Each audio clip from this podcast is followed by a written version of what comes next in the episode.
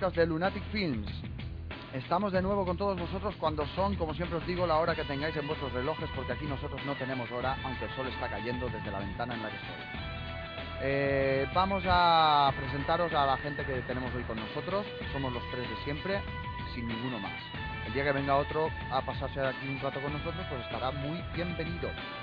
De momento presentamos a Paco, que está, pues como su madre trajo al mundo, con el portátil encima de la panza, disfrutando de un ratico que va a tener con nosotros. Hola Paco. Hola, ¿qué tal? Buenos días. Buenos días, tardes, Buenas noches. tardes, noches, sí, sí. ¿Qué tal? ¿Notas un airecillo por ahí abajo? guay, Pues aquí eh? estamos, tío. Un tiempo aquí que, flipas. eh, en Londres. Malo, malo, malo que te cagas. Bueno, Bueno, hace, habla- hace buen día hoy para podcast, sí. Eso sí, a ver si hablar con nosotros te anima un poquito en ese sentido. Sí, ok. Seguimos presentando y vamos a hablar con Esteban, que con su melifua... Mm, Perdón. Perdón, es que eh, los guiones con, pala- con palabrejas es lo que tiene. Pero yo os lo vuelvo a presentar, no os preocupéis. Esteban, que con su meliflua voz, que sigue y sigue documentándose para el próximo artículo sobre cine porno. Hola Esteban, meliflua voz. Eh, eh, hola, y tengo micro nuevo. Tengo un, un super micro en el que me, me he gastado un montón de dinero. Y, y, y lo de melifluo era cosa mía, porque es una palabra que siempre me ha gustado, aunque nunca he sabido en qué condiciones usarlas, pero digo, pues la metemos ahí. Has Y seguro que- aprovechado para joderme a mí. Sí, seguro y seguro que-. Efectivamente, pero bueno, aquí estamos, hoy con, con, son- con sonido alta definición. La traducción que sería eh, voz de miel, ¿no? Sí, voz de miel, Voz de miel. Porque soy dulce. como sosos. y bueno, chicos, el, el que os habla, Lolo, que... que os voy a decir de, de mí? Soy todo amor y vengo a daros un trocito de mi corazoncito resacoso, O- porque anoche me tomé como ocho cañas así del tirón. Y- ¡Oh! ¡Qué, qué cantidad, eh! Lolo, es, estamos contigo. Venga, venga. ¿Por qué pasa? ¿A cuántas llegas tú? Pues un montón. Escucha, 8 un aperitivo. Me ¿Ocho? Me, me estás retando, ¿me estás retando? Por supuesto. ¿Cómo se nota que en España no hay pintas? Dejamos. También, me, voy, no, no, me voy a callar. Vale, vale. Bueno, No, no, bueno. no, lo dejamos aquí. Ya, El- ya. este Pelea de reto- machos. Pelea de machos. Este reto llegará a más, no os preocupéis. Seguimos hablando con vosotros y os comentamos que podéis encontrarnos en la web www.lunatic-films.com, escri- escribirnos a la dirección de email lunaticfilmsweb.gmail.com y haceros amigos nuestros buscándonos en Facebook como Lunatic Films Web.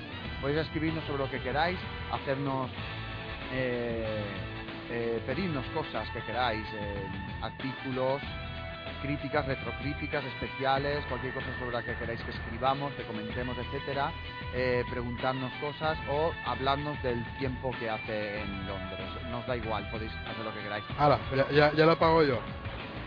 Sí, eh, tú estás en Londres. ¿Tú, te- tú No. eres el que se queja?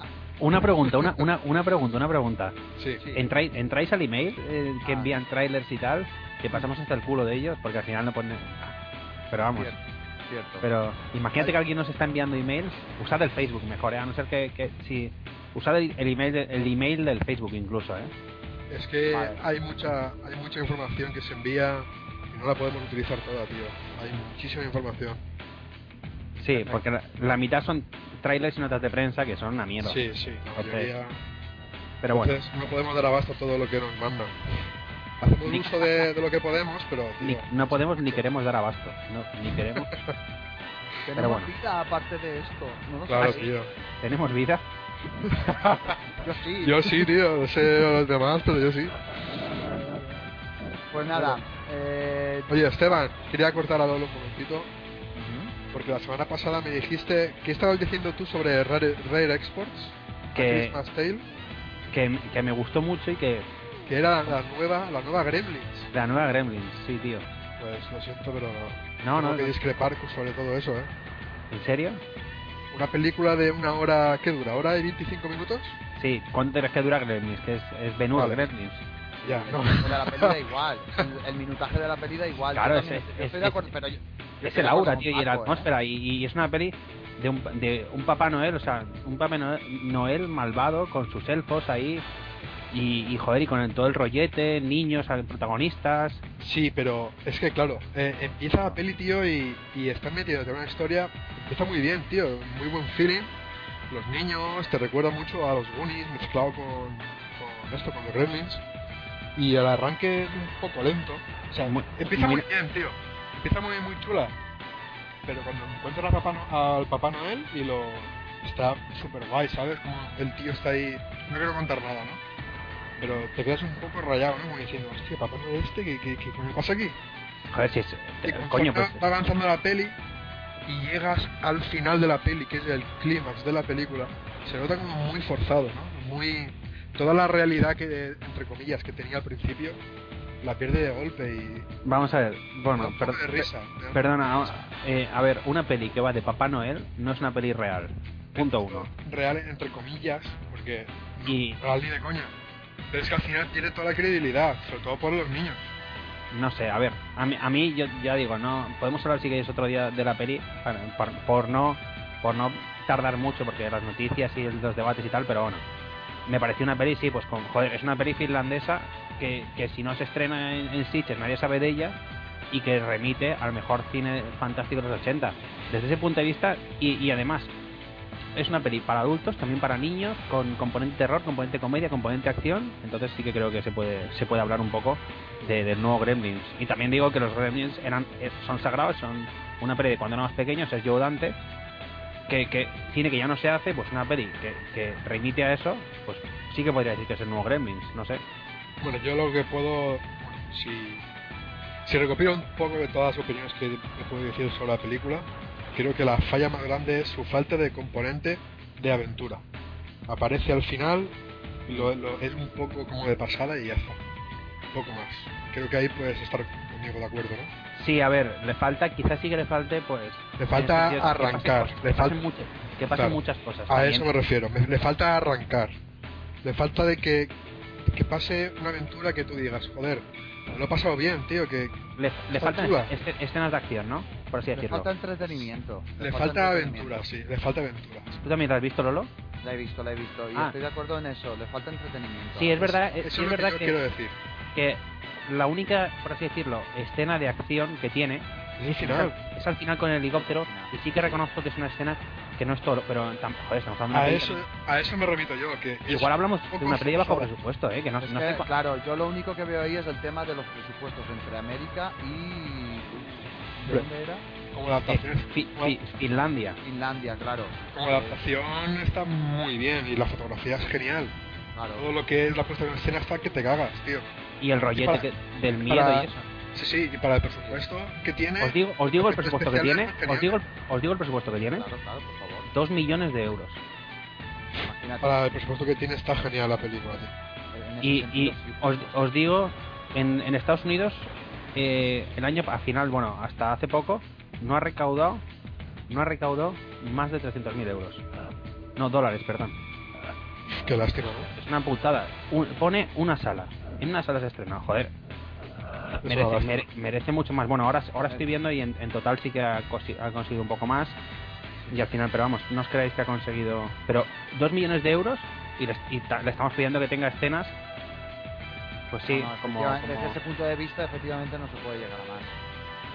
Pero yo por Bueno, mi parte, yo por mi parte, perdona Lolo, si alguien está escuchando el podcast, aleluya, eh, recomiendo la película, pero que no esperen componentes de acción aventura, al estilo Goonies o Gremlins. Es una película más reposada y no sé, le falta ese puntillo, pero poco más, está fácil. Vale, perfecto. Pues eh, después de todo este pro- perdón por el carraspeo, después de todo este prólogo, es el momento de pasar a las noticias. Así que vamos allá.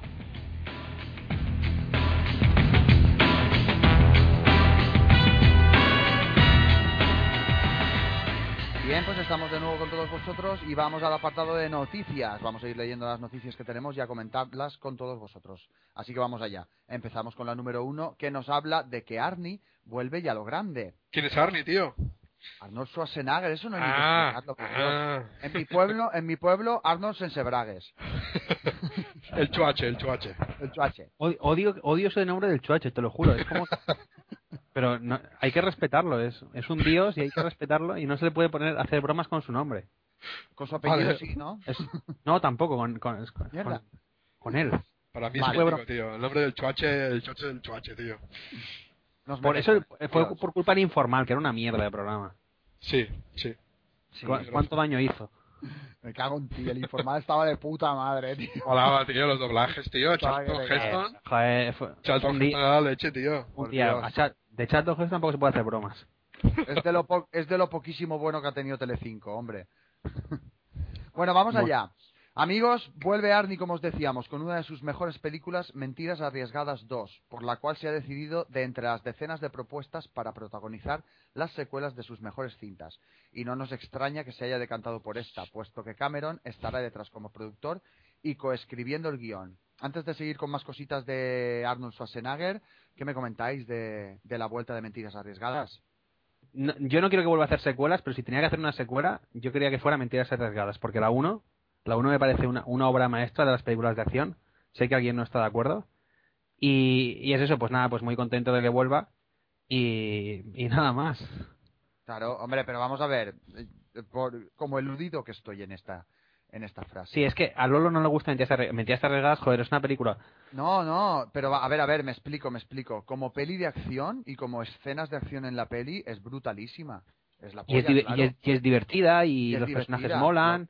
Y Lo tiene momentos súper míticos, joder, que Hostia, Pero el- no me el- entra, no me entra por el ojo la peli en sí, el, el guion, etcétera. Y A mí, la- la- Yo la cuando escena- vi, cuando me vi al todo- chuache encima de un, de un, ¿cómo se llama esto? El avión este. De un Harrier, Encima del Harrier, Hmm. yo no sabía dónde meterme. escucha una cosa. Yo no sabía escucha. dónde meterme. Pues a mí el momento que más me gusta es cuando, cuando va en el, en el Deportivo ese rojo con, eh, con Bill Paxton al lado, Sí, que el otro es un fantasma y tal, y, Sí. y va, va de que se espía. que y le está mete... Sí, pues mira, pues, pues me estoy pinchando a una, no sé qué, tal, la tengo calentita, y resulta que es su mujer. Y, Sí. y claro, él se lo imagina, pero le, le suelta tal hostia en la, en la boca al otro. Es, es el sueño. Yo muchas veces lo haría. Est- estaría con gente y les daría una hostia por lo que no me gusta lo que han dicho. Pero claro, me pasa como a él, porque me lo imagino que lo he hecho y después no lo he hecho. Eh, eh, ¿Le importaría no pasar de 140? Aún estoy pagando a plazos mi dentadura. ¿Y a quién se está trabajando ahora? ¡Ja! Siempre tengo un par en el anzuelo. Créame, ahora mismo tengo a una jadeando como un perro. Genial. ¿A qué se dedica? Es una especie de secretaria de un bufete o algo así. Ya sabes, tirada y conservadora. Ah, pero podría ser tan apetitosa si quisiera. Y con usted se pone al rojo, ¿no? ¡Al rojo vivo! Ya. Sus muslos echan humo.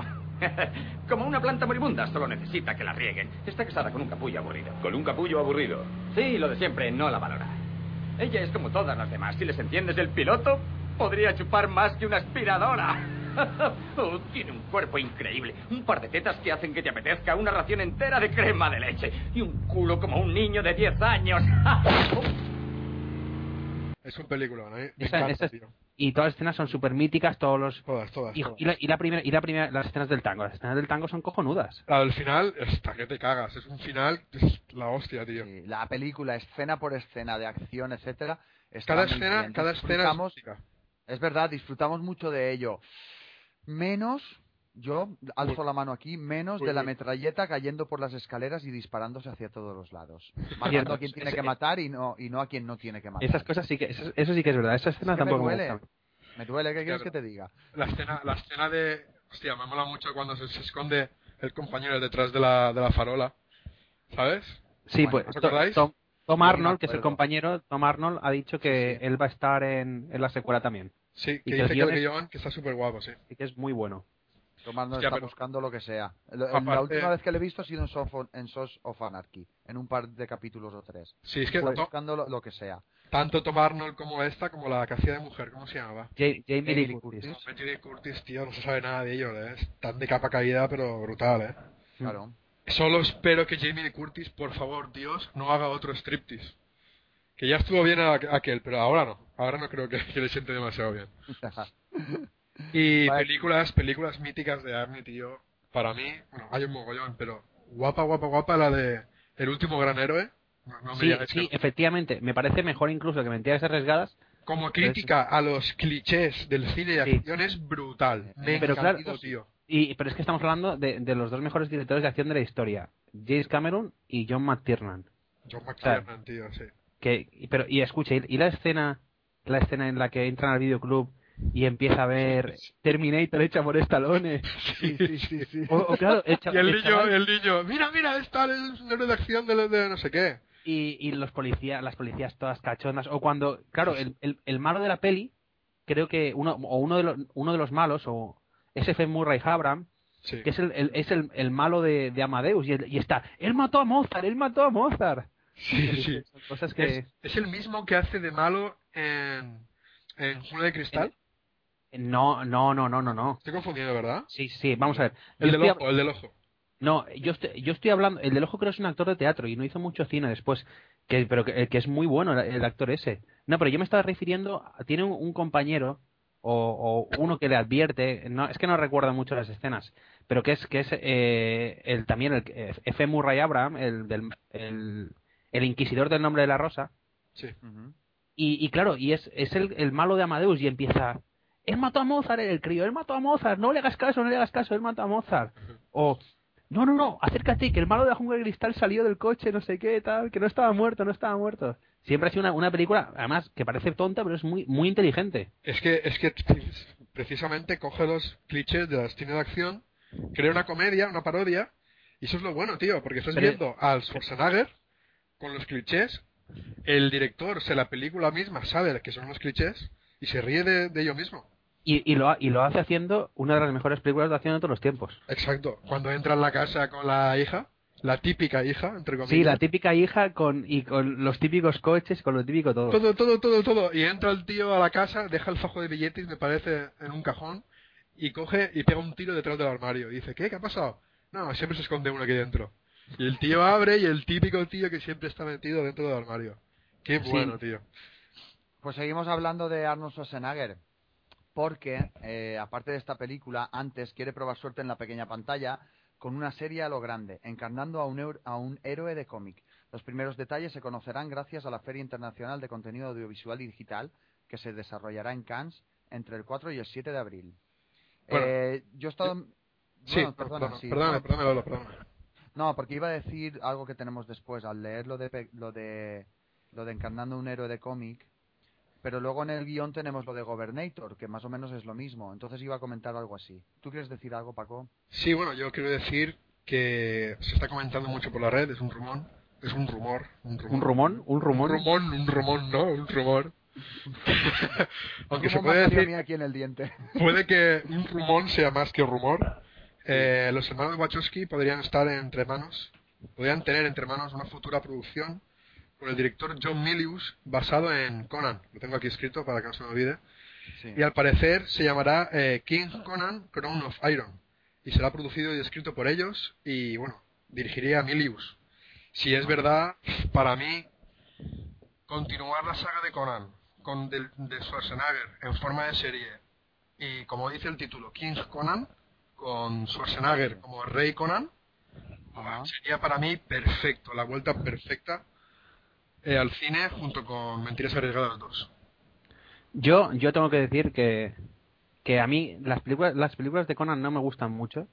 Y Bueno, no soy muy de, y no soy muy de Conan, no sé lo 2 veo. es basura, basura. No, bueno, ni el Guerrero Rojo ni, ni Conan 1, pero yo sí dirige John Milius. Sí. John Milius, también conocido como Dios, el Sí. creador de Roma. Yo directamente Ajá. Me corro en el cine. ¿Qué, qué referencias, ¿Qué referencias nos das de John Milius para los que lo conocemos menos? Mira, eh, para los que los conocéis menos, eh, Pues, ¿tienes, en, tienes en mente, eh, ¿cómo se llama? El Gran Lebowski. Sí, por supuesto. Vale, el que hace de Walt, John Goodman. Walt. Sí, John Goodman, sí. ese tío, esa es una recreación de- del personaje de John Milius, un ultrafascista, un tío de derechas hasta la muerte, que además es capaz de escribir el guion de, de la mejor película antibelicista de todos los tiempos, de Apocalipsis Now, Sí. Escrita por un tío que, que, que su, su Que su Iría ideal es totalmente todo el día, contrario iría- a... la- iría empalmado todo el día cada vez que ca- cada vez que Estados Unidos lanzaba una bomba sobre Vietnam, o sea, y, y bueno, y podemos hablar de, de, de Conan que no me gusta mucho, pero podemos hablar también de El viento y el león, podemos hablar de una de las películas más surrealistas de todos los tiempos, que es Amanecer Rojo, en la que los rusos invaden Estados Unidos y se lanzan con paracaídas en los colegios y tal. Ajá. Y, y la verdad es que, y bueno, y Roma, y Roma, por supuesto, que es para mí la mejor serie contemporánea. Bueno, está ahí con la cosa con, con The Wire. Pendiente la tengo ahí, tío. Yo Roma. también. Pues- Yo Roma también la Roma tengo es, pendiente. es bestial, es bestial. Y Tito Pulo es un mito. Perfecto. Y, bueno, más, más referencias, he dado muchas referencias ya, pero Hombre, has dado un montón, no, no. el Con eso y el- es que- para es tener no- ganas. no es, no es un director muy que ha hecho muchas películas, ha, ha colaborado más como por ejemplo es el guionista aparte de Apocalipsis Now de 48 horas. Eh, eh, pero yo si tuviera que recomendarte uno sería El viento y el león y, y Roma. Ajá. El viento y el león con Sean Connery que me parece una película súper Perfecto. queda muy gay pero súper bella. ¿Muy gay? ¿Has No, dicho? hombre, no, pregúntale a Paco por, pregúntale a Paco por Cinema Paradiso a ver qué te dice, o sea que No, no, pero no, lo pero- mato, lo mato. Es que a mí habrá- es que el, el adjetivo bella no, me- no, no me acaba de gustar usarlo, no sé por qué. Porque es que sí, parece. No, pero pero es que es que eh, El viento y el león es una película bella, es es la belleza. No, no, en serio, es, es, es, madre. es Ay, mu- que es se mu- nos va. Ay, que es hermosa, tío. Es una película con mucha Vale, alma. hermosa, hermosa. Vale, Voy a perfecto. Pues chicos, vamos a seguir con algo. Perdóname, Paco, perdona Paco que no se te ha oído, te, te estás rompiendo No, la da, igual, sigue, sigue con, con las noticias porque Sigue, sigue. Vale. Ay, no, perdóname, perdóname, Lolo. Ay, ay, perdón. Que estamos hablando de que estamos hablando de Conan, tío, y Ah. nada, que no, no tenemos tiempo y tenemos poco material, pero que en el siguiente podcast ya hablaremos de el reboot de Conan con Jason Momoa, un poco más. Ya Ah, está. perfecto. Perfecto, pues nada, emplazamos a Conan para el siguiente po- podcast. ¿Vale? Sí, podcast. eso te he oído decir, por eso te digo. Tengo que ir a clases de, de habla, tío. Vale, no pasa nada, pero bueno, terminando... clases de habla. No clases de pronunciación o, o al logopeda, clases de habla. Oye, Paco va donde quiere, ¿qué pasa? Vale. Ay, señor. Eso tengo que ir a habla para aprender a decir eh, logópeda. O logopeda. He Sí. clases de A habla para aprender a decir logópeda. Go- gobernator, venga, gobernator. Doy fe de que te hace falta. Vale, nos calmamos un poquito para poder continuar, terminar de hablar ya de Schwarzenegger. Esto ha empezado, ha empezado muy caótico, esto.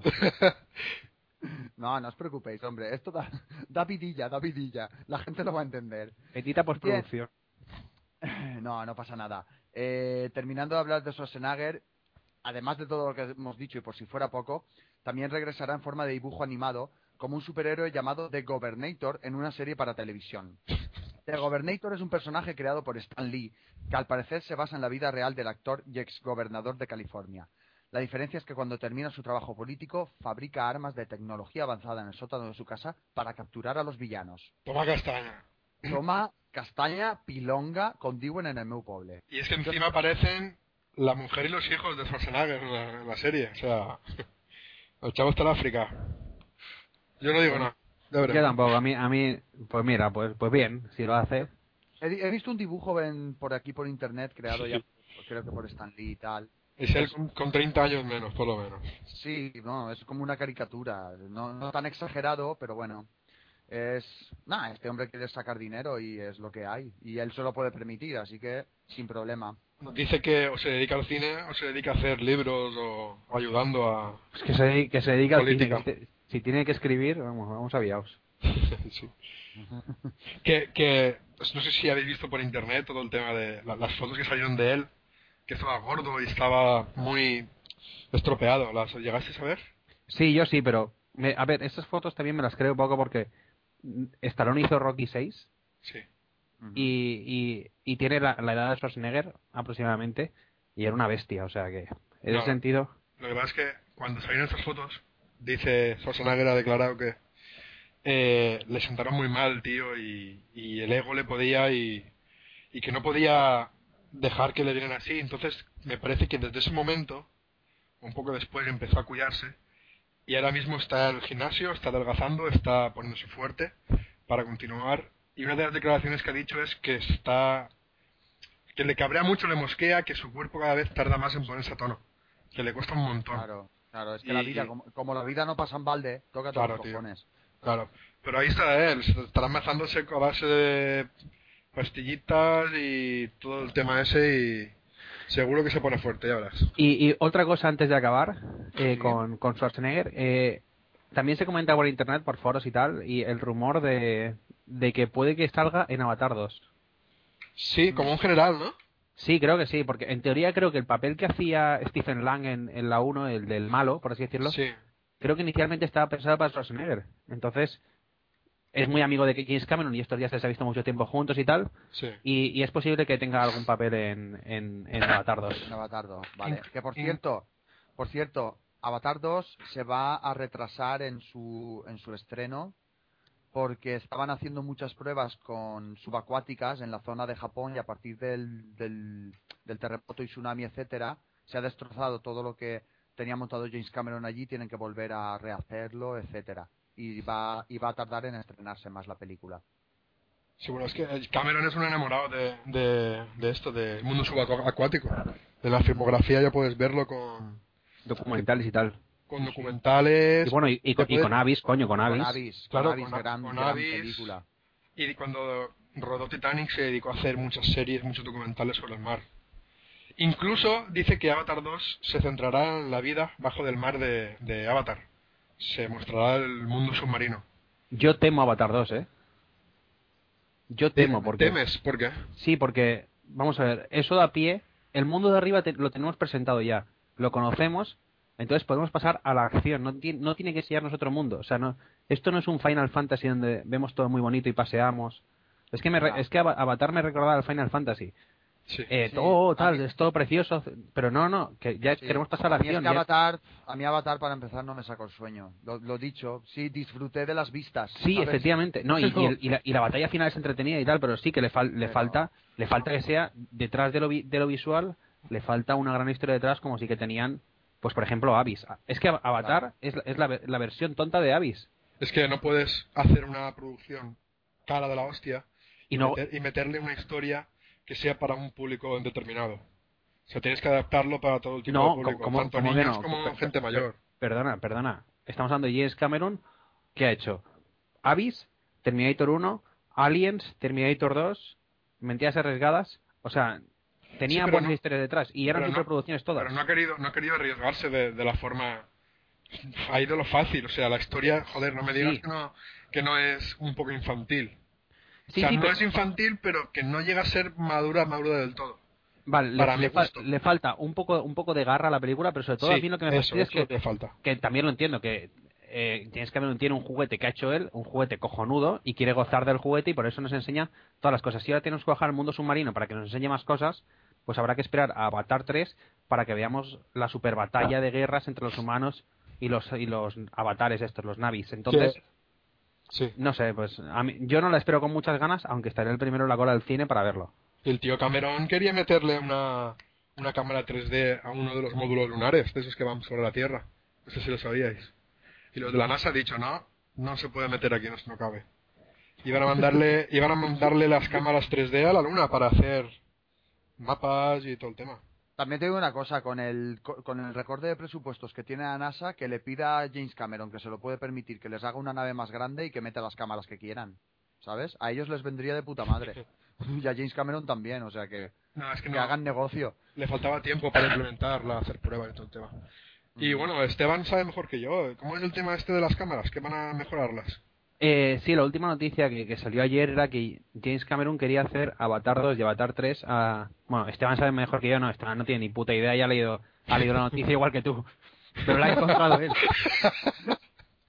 que va, la, Lo la- puedes la- descubrir así los entresijos de un podcast, tío. No, sí, hombre, es, es que me acaba de pasar el marrón, vamos a ver. La idea Sí, es que Avatar verdad. 2 y Avatar 3 las quiere rodar eh, a- con cámaras a 60 frames por segundo. Lo cual, para que, no sé, es una salvajada. Es como pasar de una tele de los años 90 a una tele LED del año que viene. Una, una calidad de estas que, que es que ya ni tu ojo lo puede apreciar. Y, Mm. y Lolo sabe mucho más de esto, que sabe más. de frames. No, ah, yo, gracias por este marrón también. No, a ver, Pero A la ver, pondremos- la la sí. la he oído a vosotros fuera de micro. Vale, Pues- pondremos un vídeo, un vídeo de, de que encontré en una página de cine en el que sacaban cómo son los 60 frames por segundo, para que lo pondremos en el Facebook para que veáis a qué nos referimos, porque es que no, no se puede describir con palabras la salvajada que es. Yo, Yo lo yo he visto. yo lo- Yo lo, perdón, yo lo que digo es que cuando fuera micro lo hablábamos y me hablabas de los 60 frames, a ver, el vídeo usual tiene, el cine tiene 24 fotogramas, el vídeo o, eh, tiene 25 frames, ¿vale? Pero al ojo humano tú ves una peli y, y la ves y el movimiento que ves, porque eso eh, de lo que estamos hablando es del movimiento de objetos, personas, etcétera en pantalla tú lo ves correcto, tú lo estás viendo y ves cómo, se, cómo nos movemos en la vida real sin ningún problema. Aumentarlo a 60 frames es aumentar la calidad del movimiento, pero al ojo humano no sé hasta qué punto nos sirve. Y que cre- nosotros ya lo creo que además de 60 frames quiere que sea con 1080 también. Sí que se nota los 60 frames. ¿eh? Es una salvajada, pondremos el vídeo y lo veréis. estás viendo bien, hombre, Se supongo nota- que la- se el nota- aumento de calidad va a ser brutal, pero el aumento de, de, de visión real al ojo humano... Sí eh, que se nota, ¿eh, Lolo? A ver, que se la- nota la, la- la la- fुidez del movimiento de la cámara. La cuestión es la siguiente, la los, cuestión es la los siguiente. objetos no, no pierden definición en el movimiento de la cámara. Eso Ah, es en muy ese importante. sentido, en ese sentido. Pero una, una cosa que también es importante es que después, si se va, si se va a ver en un cine normal con una cámara de producción. Con A eso iba a decir yo ahora, sí. Es que, pues ya ves tú. Que si Mira, subes a la, la película a 60 frames y luego pones un reproductor, un esto, una mierda de reproductor, no va a notarse la mejora. tendrá que verse en, cine- en cines digitales que la entrada. una Ah, Max o algo así. Sí, Y otra cosa, dice. otra cosa quería, quería comentaros. Eh, bueno, yo he estado hace poco dentro de un cine digital y me han estado mostrándome cómo funciona el tema, ¿no? Son, la distribuidora te pasa el pen, es un pen con una cantidad de gigas y dentro va la película y los trailers. Tú pinchas el pen y en una pantalla digital tú con el dedo vas eh, ordenando los trailers como tú quieres ordenarlos, le das al play y se reproduce. O sea, es una pasada. O sea, súper fácil, súper rápido, increíble. En un pen. Y luego Cameron quiere, bueno, quiere no, quiere no, es, es así. La película ocupará un petaflop. O sea, ¿cómo te lo tragas? Es la primera vez que digo esa palabra. ¿En qué, me- ¿En qué pen metes tú un petaflop de Avatar 2 a, a 60 frames? Un Oye, para petaceta. los, para los ignorantes, por favor, que es un petaflop, que me Pues muy- suena a muy- petaceta. Un petaceta.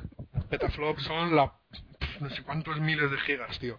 A ver, La- eh, sí, pues mira, después de Tera, que, que son 10 a la, a la 12, creo, ¿no? Sí. ¿Va, va peta? No sé, Sí. es que. Y yo soy ingeniero y esas cosas no las sé, pero bueno. Somos informáticos tú y yo y ahora mismo no lo tenemos en la cabeza, pero sí. Es una barbaridad de, pe- de petas de. Te voy a decir una cosa, un De petaflop es un personaje de dibujos animados. Esa, esa es lo que me suena. Te lo digo, ese está en Bob Esponja seguro. y poco más. Y bueno, decir la última curiosidad antes de empezar de noticia, que nos está ocupando ya medio podcast. Iba- eh, estaba a punto de deciros, estamos en la primera noticia y no sé el tiempo que llevamos, pero la gente está diciendo, por Dios, pasar ya. No, y yo me quedé con las ganas en, en, el- en la segunda parte en- oficial de Depredador 2 de ver el, el cameo de Schwarzenegger al final de la peli. No sé si sabíais algo de esto, No, ¿no? No, yo, yo no, no lo sabía, no lo sabía. Supuestamente iba a salir Schwarzenegger en el mundo de los depredadores, como, bueno, allí con ellos, era como una especie de general o formando parte de, de, la, de la manada de los depredadores. Eh, bueno, Vistiendo como ellos y todo el tema. antes Pero de al final, cortar, al, al final nada. antes de cortar con esta noticia, quiero decir que, que Predators, la, el, el reboot que se ha hecho este año, Sí. está bastante, o sea, a ver, no, evidentemente no es, no llega a la altura ni de la 2, creo, Sí. pero, pero es, es muy digno, ¿eh? Y es muy entretenido. Bah, basura, basura de película.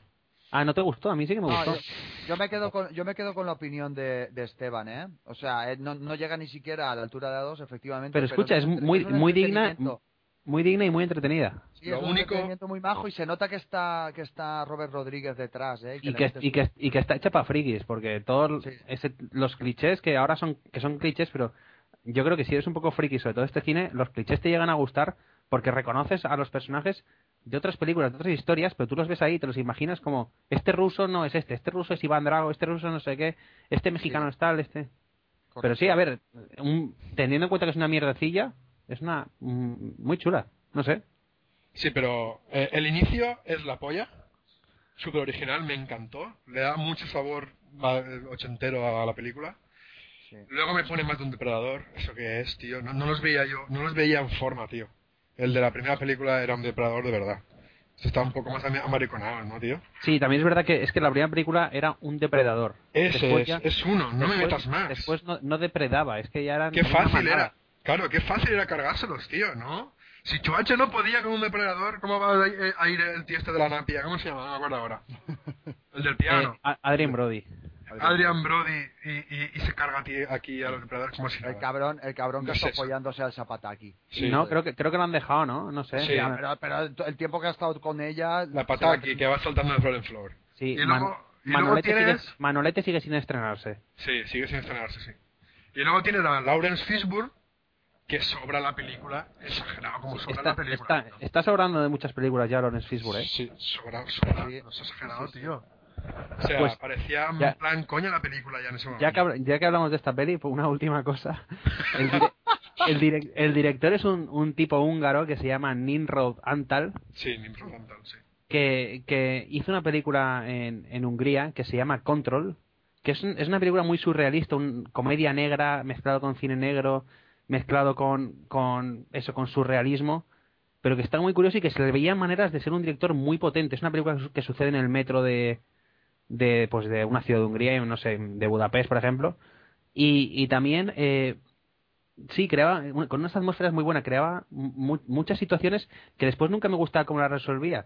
Todas pues al final eran todo estupideces pero pero mientras las creaba yo me lo pasaba muy bien. Y es una película muy a recomendar.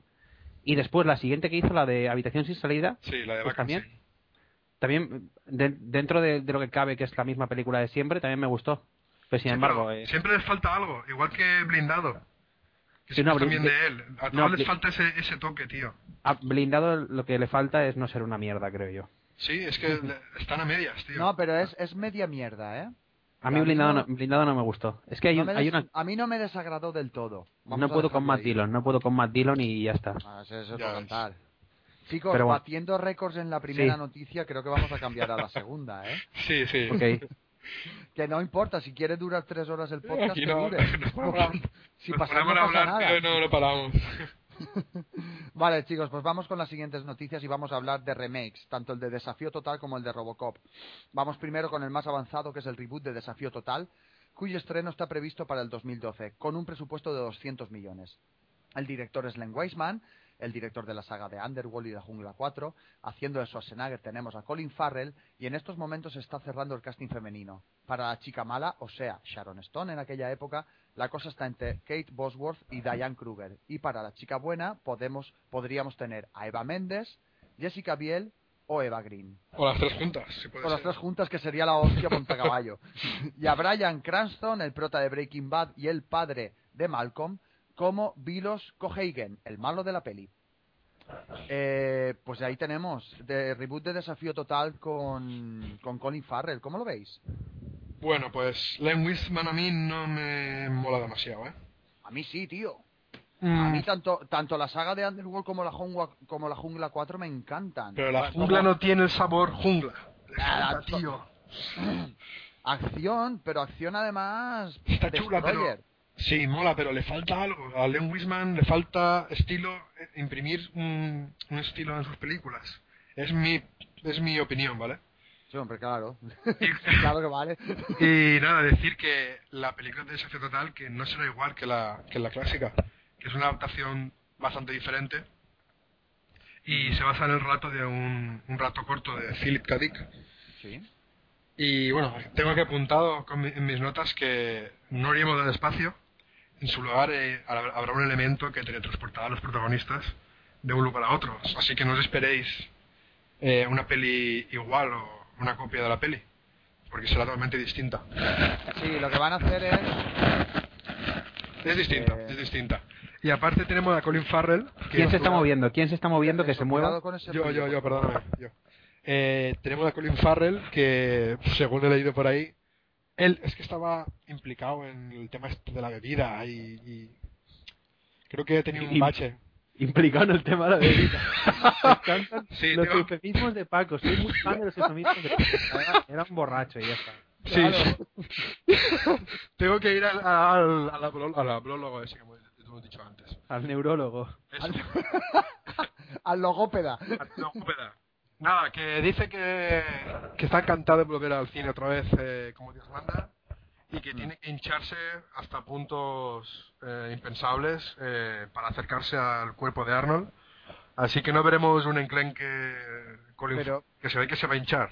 Eso es una tontería. O sea, si, Sí. vas a, si vas a coger Desafío Total, vas a hacer una adaptación nueva basada en el relato y no en la antigua película, Sí. no- el, el protagonista no tiene por qué estar tan hinchado como Schwarzenegger. No, pero no creo que llegue tan- a ser tan hinchado. Igual sí. No, no, de- hecho es que si se hincha tanto explota. ¿Cómo se llama el de Pero- la napia? Que se me ha olvidado otra vez.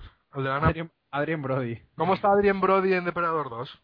Yo flipé. ¿Cómo estaba? No Hinchado. está, no está hinchado, está fibrado. Ah, fuerte, tío. Se nota que el Fuerte, tío pero por hecho. fibrado, no por hinchado.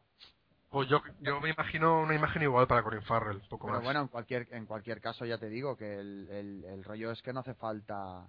Que no es lo no, no tiene... eh, El tío puede ir normal y corriente, con sus musculitos y tal y ya está. Y bien, y que si hacen una, por mi parte, si hacen un desafío total nuevo, eh, basándolo en el relato corto y no en la antigua película y nos muestran un punto de vista diferente, o el mismo punto de vista pero enseñándolo de otra forma, a mí yo le yo le yo lo veo guay, ¿sabes? Si es diferente, sí. No deben tocar la, la. Efectivamente, desde ese punto de vista tiene que ser. Y eso, Y, y, y lo que más espero es ver la tía de las tres tetas, a ver cómo, cómo sale. volvemos. Si es diferente, no tiene por qué salir, Paco. Es que Es, es, un, es un mito haciendo un cameo, por lo menos. Ese y Puyol, tío. la verdad es que no es lo mismo si no sale. si no salen ella y Puyol, no es lo mismo. En, en el punto 2 de esta noticia tenemos el remake de Robocop, que está previsto para 2013. El primer di- director vinculado fue Darren Aronofsky, que también se piró, como hizo con Wolverine, como- con Lobezno. Y ha dejado su hueco a José direct- Eh, Paco, por favor. Sí, Para perdóname. de, para de A ver. moverte. Vale. Ha dejado Darren Aronofsky, ha dejado su hueco a José Padilla, director de las pelis brasileñas Tropa de Élite, tanto la 1 como la 2. Padilla, Padilla ha dicho que el guion va por muy buen camino y que empezarán cuando sea suficientemente bueno. Eh, todo esto, Robocop vuelve eh, y vuelve vuelve con un, con un remake y, y yo recordando la primera, el primer Robocop, espero que espero que esto lo hagan bien porque aquello es aquello Dicen- es bastante insuperable sobre todo para la época. Lo bueno que tiene Robocop es que cuando cuando salió era muy violenta y, y más para la época rompía moldes en ese sentido. Es que Ahora estamos mucho más acostumbrados. Ahora estamos mucho pobre. No te dejo empezar. Bueno, bueno, un momento, un momento. De entrada, de entrada, una cosa Sí. que no me había dado cuenta hasta ahora, pero esto no es lo que yo quiero opinar, pero son dos, dos remakes de pelis de Paul Verhoeven que, Sí. joder, Sí. pues sí, en fin, es que no había caído en esto, pero lo que yo quiero decir es que no, no te preocupes por la violencia, porque José Padilla Sí. Es un tío que es capaz de meter mucha violencia en sus películas. Ajá. Solo te voy a decir una cosa, no te voy a decir ni qué personajes ni nada, pero Tropa de Élite 1 termina con un tipo volándole la cara con un calibre 12, con una escopeta de calibre 12, a un centímetro reventando la cara de, de- de otro tipo. Correcto. Es un tío, y es Tropa de Élite 1 y 2. La noticia la he puesto para hablar de Tropa de Élite 1 y 2, Ah, que, que son dos pelis brasileñas que, que combinan, bueno, son unas, unas hered- herederas de, de, de Harry el Sucio, por ejemplo. Eh, están ambientadas en, en, en Río de Janeiro, en las favelas, sí. y, y em, allí hay una policía, un grupo de especial de paramilitar que se llama el BOPE, y son, vamos, son prácticamente un, un- ejército, un mini ejército, que son los que cuando hay que entrar a las favelas entran ahí con blindados, con técnicas militares. Y entonces, eh, pues nada, el, eh, está eh, ambientadas eh, en, ese, en ese contexto y el protagonista es el capitán Nascimento, que es un, un nuevo mito del cine de acción, que es un auténtico salvaje, de estos que... Los policías que mola, que mola ver en, en- en la gran pantalla, que no tienen complejos, que dices, joder, pues a, a mí en realidad no me gustaría que me trataran así, pero, pero yo creo que el derechismo policial en el cine, bien entendido, hace que las películas sean muy buenas. Harry Ahí el tienes- sucio. ahí tienes a Harry Callahan, eso iba a decirte yo. Efectivamente, entonces esto es un, un- un digno heredero y además rodado con un formato de estos hiperrealistas estilo Bourne, con, Sí. con cámara en mano y tal, que, que vamos, Ajá. La 1 y la 2, con las, por las escenas de acción, son un 10. Y después son pelis que además tienen contenido y que cuentan cosas. Dicen que, que se, sea, es una imagen bastante real de la realidad, ¿no? En las favelas. Sí, sí, sí, sí, sí parece ser que sí. Que es tal cual, no es eh, ficción, vamos, que es lo que, lo que se vive allí. Leí el otro día unas declaraciones investigando sobre el BOPE y tal, si a ver si son tan salvajes, que, que los militares americanos dicen que si, el, si los Rangers americanos y los marines aprendieran del BOPE, mucho mejor les iría en Irak. O sea, es una, un- una, una tropa de estas entrenamiento durísimo. Y, y son, una- son la policía que entra a las favelas. Después está la policía normal, que son todos unos corruptos, que no sé qué, que no sé cuántos. Y aquí estos son los que, los que se dejan los cojones para que... Ya ves. Los que reparten el bacalao. Sí, y, y, y te digo, si, si tienes miedo de que Robocop no vaya a ser violenta, fíjate de, de José Padilla. Tiene que ser violenta. O sea, el cómic es de Frank Miller, ese tío no se corta un pelo en violencia, sí, Sí, tiene pues. que serlo. Ojo, ya os he dicho, el final de Tropa de Elite 1, sin decir personajes, pero un tipo, el otro rogando, no, no, por favor, en la cara no, para el entierro, para el entierro. Sí, toma, escopeta, cara, vale. Todo por culo. Sí. Y son, Y- y son, son dos pelis muy buenas, ¿eh? Yo quería decir de Robocop que, que están diciendo ahora que quieren hacer que salte Robocop. O sea, ¿cómo salta un robot que pesa toneladas? O sea, a partir de las Bueno, piernas del tío. bueno, tonto, ¿cómo, ¿Cómo vuela Iron Man? Da igual. Ahora Bueno, sí lo pueden diferente. inventar si es quieren. diferente. No, yo, yo tengo ganas de ver la nueva versión del traje de Robocop. A ver si hacen una mezcla Iron Man, Robocop, todo guapa. Te, te encantan los trajes, ¿eh, tío? Sí, ¿por qué?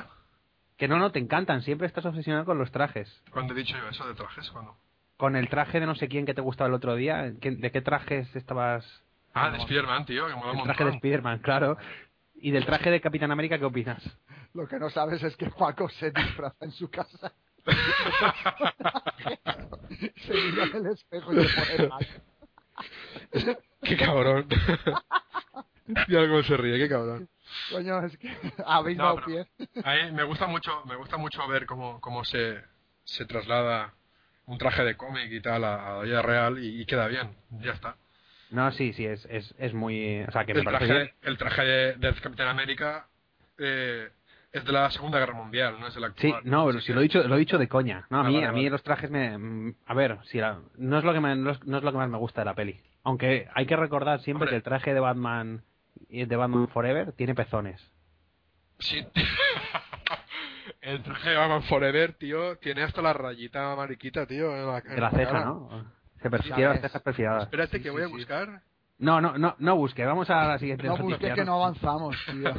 No, pero vamos a ver. Eh, me gustan los trajes porque, vamos a ver, tú vas a ver una película de superhéroes.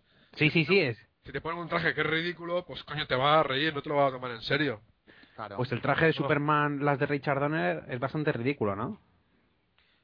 Pero- Sí, pero es la típica, ¿no? De, de los calzoncillos por fuera, ¿no? Sí, o sea, el, super, no, el Claro, Superman, de, Superman. de- del año, o sea, el de Richard Donner, el, el clásico, el con Jim Hackman y tal. El Sí. traje es, es muy gay. Pero si, en lo, lo conte- época- si lo contextualizas en la época, no. En aquella época era todo muy gay. El Batman, Eh, la- el no, de no, la una, de aquella una- época una lo cosa, una aclaración. Decimos, cuando decimos muy gay es que no, no queremos ser homófobos, pero es que es que es lo que, no sé, no. Sí, mucha mallita, mucho color vivo. Sí. Muy Queen. Vamos a decir muy Queen a partir Sí, de ahora. muy queen, muy queen. Bueno, ya- Muy, muy pero- Queen po- post the game. Vale. Y queda... Que no creo que se molesten, ¿eh? Y como punto final ya para... No, sí, sí, no creo que nos oigan. No, No, nadie. Empezando por ahí. Empezando por ahí. Oye, y ya como punto final, ¿a quién no le gusta ver un traje eh, metálico tipo robot como Iron Man, tío? No me digas que no. Eh, Robocop puede ser la caña, tío. No, no, que sí, que sí, que ha sido una, una puntualización, ¿no? Paco, no podemos basar el podcast en los trajes cuando ha sido un comentario a la Hay que hacer un, un podcast especial trajes, ¿eh? Ojo, ojo al dato, la semana que viene, la semana que bueno, el, el próximo podcast dentro de dos semanas queríamos hablar de, de la Liga de la Justicia versus los Vengadores. Madre mía, si ¿Cuántos hablamos de superhéroes? cada traje, a Paco le da Sí. algo. ¿Cuántos superhéroes hay ahí? Estamos hablando de, de- de un montón de super, 15 superhéroes por lo menos, y cada uno con su traje. Y además creo que el traje de Wonder Woman está ca- causando polémica estos días en la red, en serio. Pero ese es de la teleserie. Ese es de la Sí, serie nueva que están es el de la serie, efectivamente. Ah, vale, vale, es que he leído una, no, no he profund- leía las noticias. Rede- Mm. redefinen el traje, tal, no sé qué, no sé cuánto. Entonces estaba un poco, un poco perdido. Vale, vale, no, pero, Bueno, pero bueno. a- aparte de... Es que una cosa es la eh, los Vengadores y otra cosa es la llegada de la justicia, que eso es ridículo. O sea, ya veremos cómo queda en una película. Con Ya, ya Superman, veremos, ya Flash, Green Lantern, eso es ridículo, tío.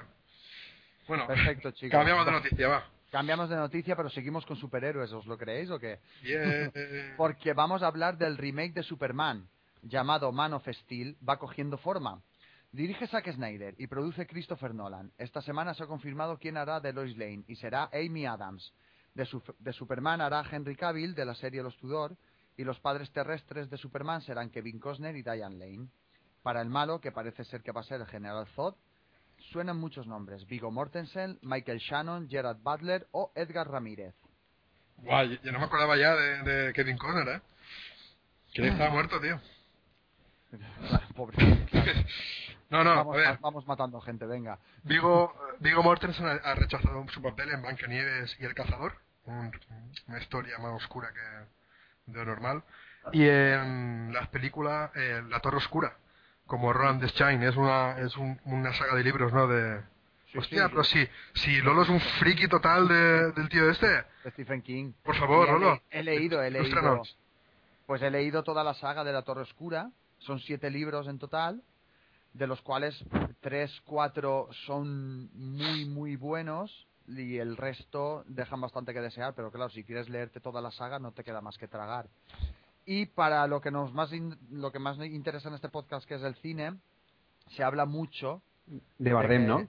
De, De Bardem, de Bardem, sí, sí, sí, sí, para Oscura se habla protagonizarlo. mucho de que la protagonizará Bardem. Pero es verdad, Y la dirigirá, la dirigirá, eh, seguro que lo tenéis vosotros en la boca, que no me, no me viene ahora el nombre. Ah, yo es que leí Ron Howard, pero no estoy seguro. Sí, Sí, sí. Ese es, ese es. La dirigirá Ron Howard y, y Bardem de protagonista en La Torre Oscura. Que Dicen si que, la hacen bien, dicen que van a hacer tres películas, ¿no? Y luego van a seguir con una teleserie. puede Y, ser. lo- y luego van a terminar con otras dos películas, porque es una saga muy larga. Son siete libros. Y para que todo libros, quepa dentro, claro, hay que Y hay que Madre mía, meterle, y madre hay que mía. meterle mucho presupuesto a eso, ¿eh? porque los Ah. mundos que visitan son tela. Hacen dos, hacen dos y pasa a Videoclub la saga, creo yo. Seguro. ¿Es es verdad, Lolo, que salen muy rápido los libros de la Torre Oscura? ¿No crees, rápido. ¿No crees que esos libros no los escribe Stephen King? No entiendo lo que dices. Los Que libros- sí- no, no, siempre, se, ha- siempre se ha comentado que como produce muchos libros al año, pues sí. que igual tiene un negro ahí escribiendo. Se ha comentado, sí, sí, claro en que... la Torre Oscura te puedo decir que no. La Torre Oscura te puedo decir que ha estado muchos años para, para escribirla. Se En- dice, se dice que hay libros de la Oscura que son muy poco detallistas. Es precisamente como es él, muy detallista. Y parece muy raro que, que ese tipo de lectura la, la escriba él. En, No, en Los yo no Simpson sé. hay, hay un gag, lo cuento un momento, hay un gag muy divertido que van van toda la familia a una feria del libro y está, está Stephen King firmando libros. Entonces le hacen la coña de tal, no sé qué.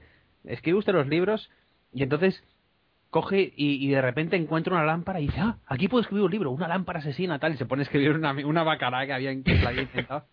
Entonces, no sé, yo, yo realmente creo que pues algunas veces escribirá mejor y otras peor, pero creo No, que si, si tiene un negro seguramente habría salido a la luz y... y... Bueno, a ver, antes no hemos sido homófobos, ahora tampoco somos, ra- No, no, ahora no, tampoco pero, somos racistas. ¿no? pero No esto nos, va- sí... no nos vamos a meter con los gays, pero a los negros los vamos a vapulear. No, venga. no, no, pero porque se, le se llama, se dice un negro, que eso, eh, por aclarar y tal. Si dices de un un- chino, he quedado mejor. No, no, pero se les llama negros, ¿no? Eh, Sí, sí, Como sí. Los el- el- el- libros para los demás se llaman negros, sí. No Sí, pues por eso, o sea, no, no, tampoco somos racistas en el podcast, por lo menos. Es una manera de decirlo. Eh, el podcast vamos pegando a gente y tal. No, no, pues eso, pues se, se comenta. Yo quiero decir una cosa, antes de, de que sigamos desvariando con Stephen King y tal, que, que yo no quiero que sea un actor famoso eh, el, el que haga de malo, porque el actor famoso acaba acabas queriendo o acabas fijándote más en el actor famoso. Quiero que sea, es que justo de los cuatro que suenan, Vigo Mortensen, Gerard Butler, que es el de 300, Sí. eh, Michael Shannon y Edgar Ramírez, los que más me gustan son Michael Shannon y Edgar Ramírez, porque tienen cara de malo. O sea, el otro, el, con el otro, como es, como es un buen habitual, vas a empatizar con él. Entonces, no, yo quiero que el malo, el general Zod sea un hijo de puta. Y, y Edgar Ramírez y Michael Shannon tienen cara de malo. Edgar Ramírez es el que ha ganado, creo que el, el- bueno, e interpretó la, la, la miniserie Carlos sobre el terrorista Chacal. Y Michael Shannon, que es un actor que me gusta bastante, es el que hace de agente del tesoro en Boardwalk Empire. Y que además hizo una peli muy curiosa de William Fried- Friedkin que se llama Bug, que es un tipo que se le va la olla y empieza, se piensa que ve por todos los lados bichos, tiene bichos por el cuerpo, Sí. y es un tío con una cara, una cara de estas de, de, de mala persona, que, que como villano, o sea, yo lo pondría en todas mis películas como villano, y bueno, y en, en, en, Empire es el personaje que más me gusta de la serie. O sea, es un tío de esos que, que ha nacido para ser un villano. Entonces creo que es el, el que el adecuado para hacer de General Zod. Entonces, bueno, y no sé más qué decir. Yo tenía Ah, aquí unos cuantos apuntes Sí. para matizar la noticia de Superman. Y es que Snyder dice que va a distanciarse bastante de la estética que tiene últimamente, ¿no? En sus películas, tanto de cómic. Va Que tiene Nolan. Es que No, Snyder Ah, ah, va a vale. distanciarse por primera vez de la estética que normalmente usa para sus películas. Sí, la que ha utilizado en 300 o ha utilizado en Sucker Punch, ¿no? O sea, que Claro, no, va a haber, claro. no va a haber cámara lenta, cámara rápida, cámara lenta, cámara rápida, cámara lenta, cámara rápida. Como tenga que volar Superman a cámara lenta, me pega algo, ¿eh? ¿Y qué más iba a decir yo? Bueno, que, que Snyder, eh, bueno, que desviando un poco el tema, por enésima vez, eh, ya tiene el guion de Xerxes, que será la secuela de 300. Aunque no tiene director aún. Dicen que se basa en la... eh, se basará en Testimocles y la batalla de Artemiso, que Eh, sucede al mismo tiempo que la batalla de las Termópilas, eh, que la película de 300. Vale. Cuando dices Testimocles, ¿quieres decir Temístocles? Sí.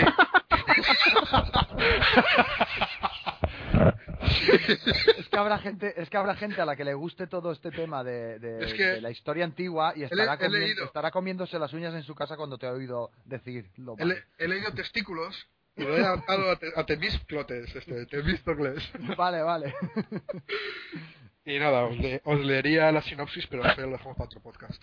Sí, la Sí, dejamos sí, para sí. otro porque además la, la noticia iba de Superman. Sí, que ¿no? ya Sí. sabemos que el director de Superman ya tiene ya listo la precuela de 300. Poco Y bueno, eh, Zack Snyder dijo, dijo ayer también, enlazando con un poco con lo de la Liga de la Justicia y tal, que su Superman no tendría nada que ver con, con el Batman de, de Nolan Sí. ni, ni con el futuro universo de la Liga de la Justicia.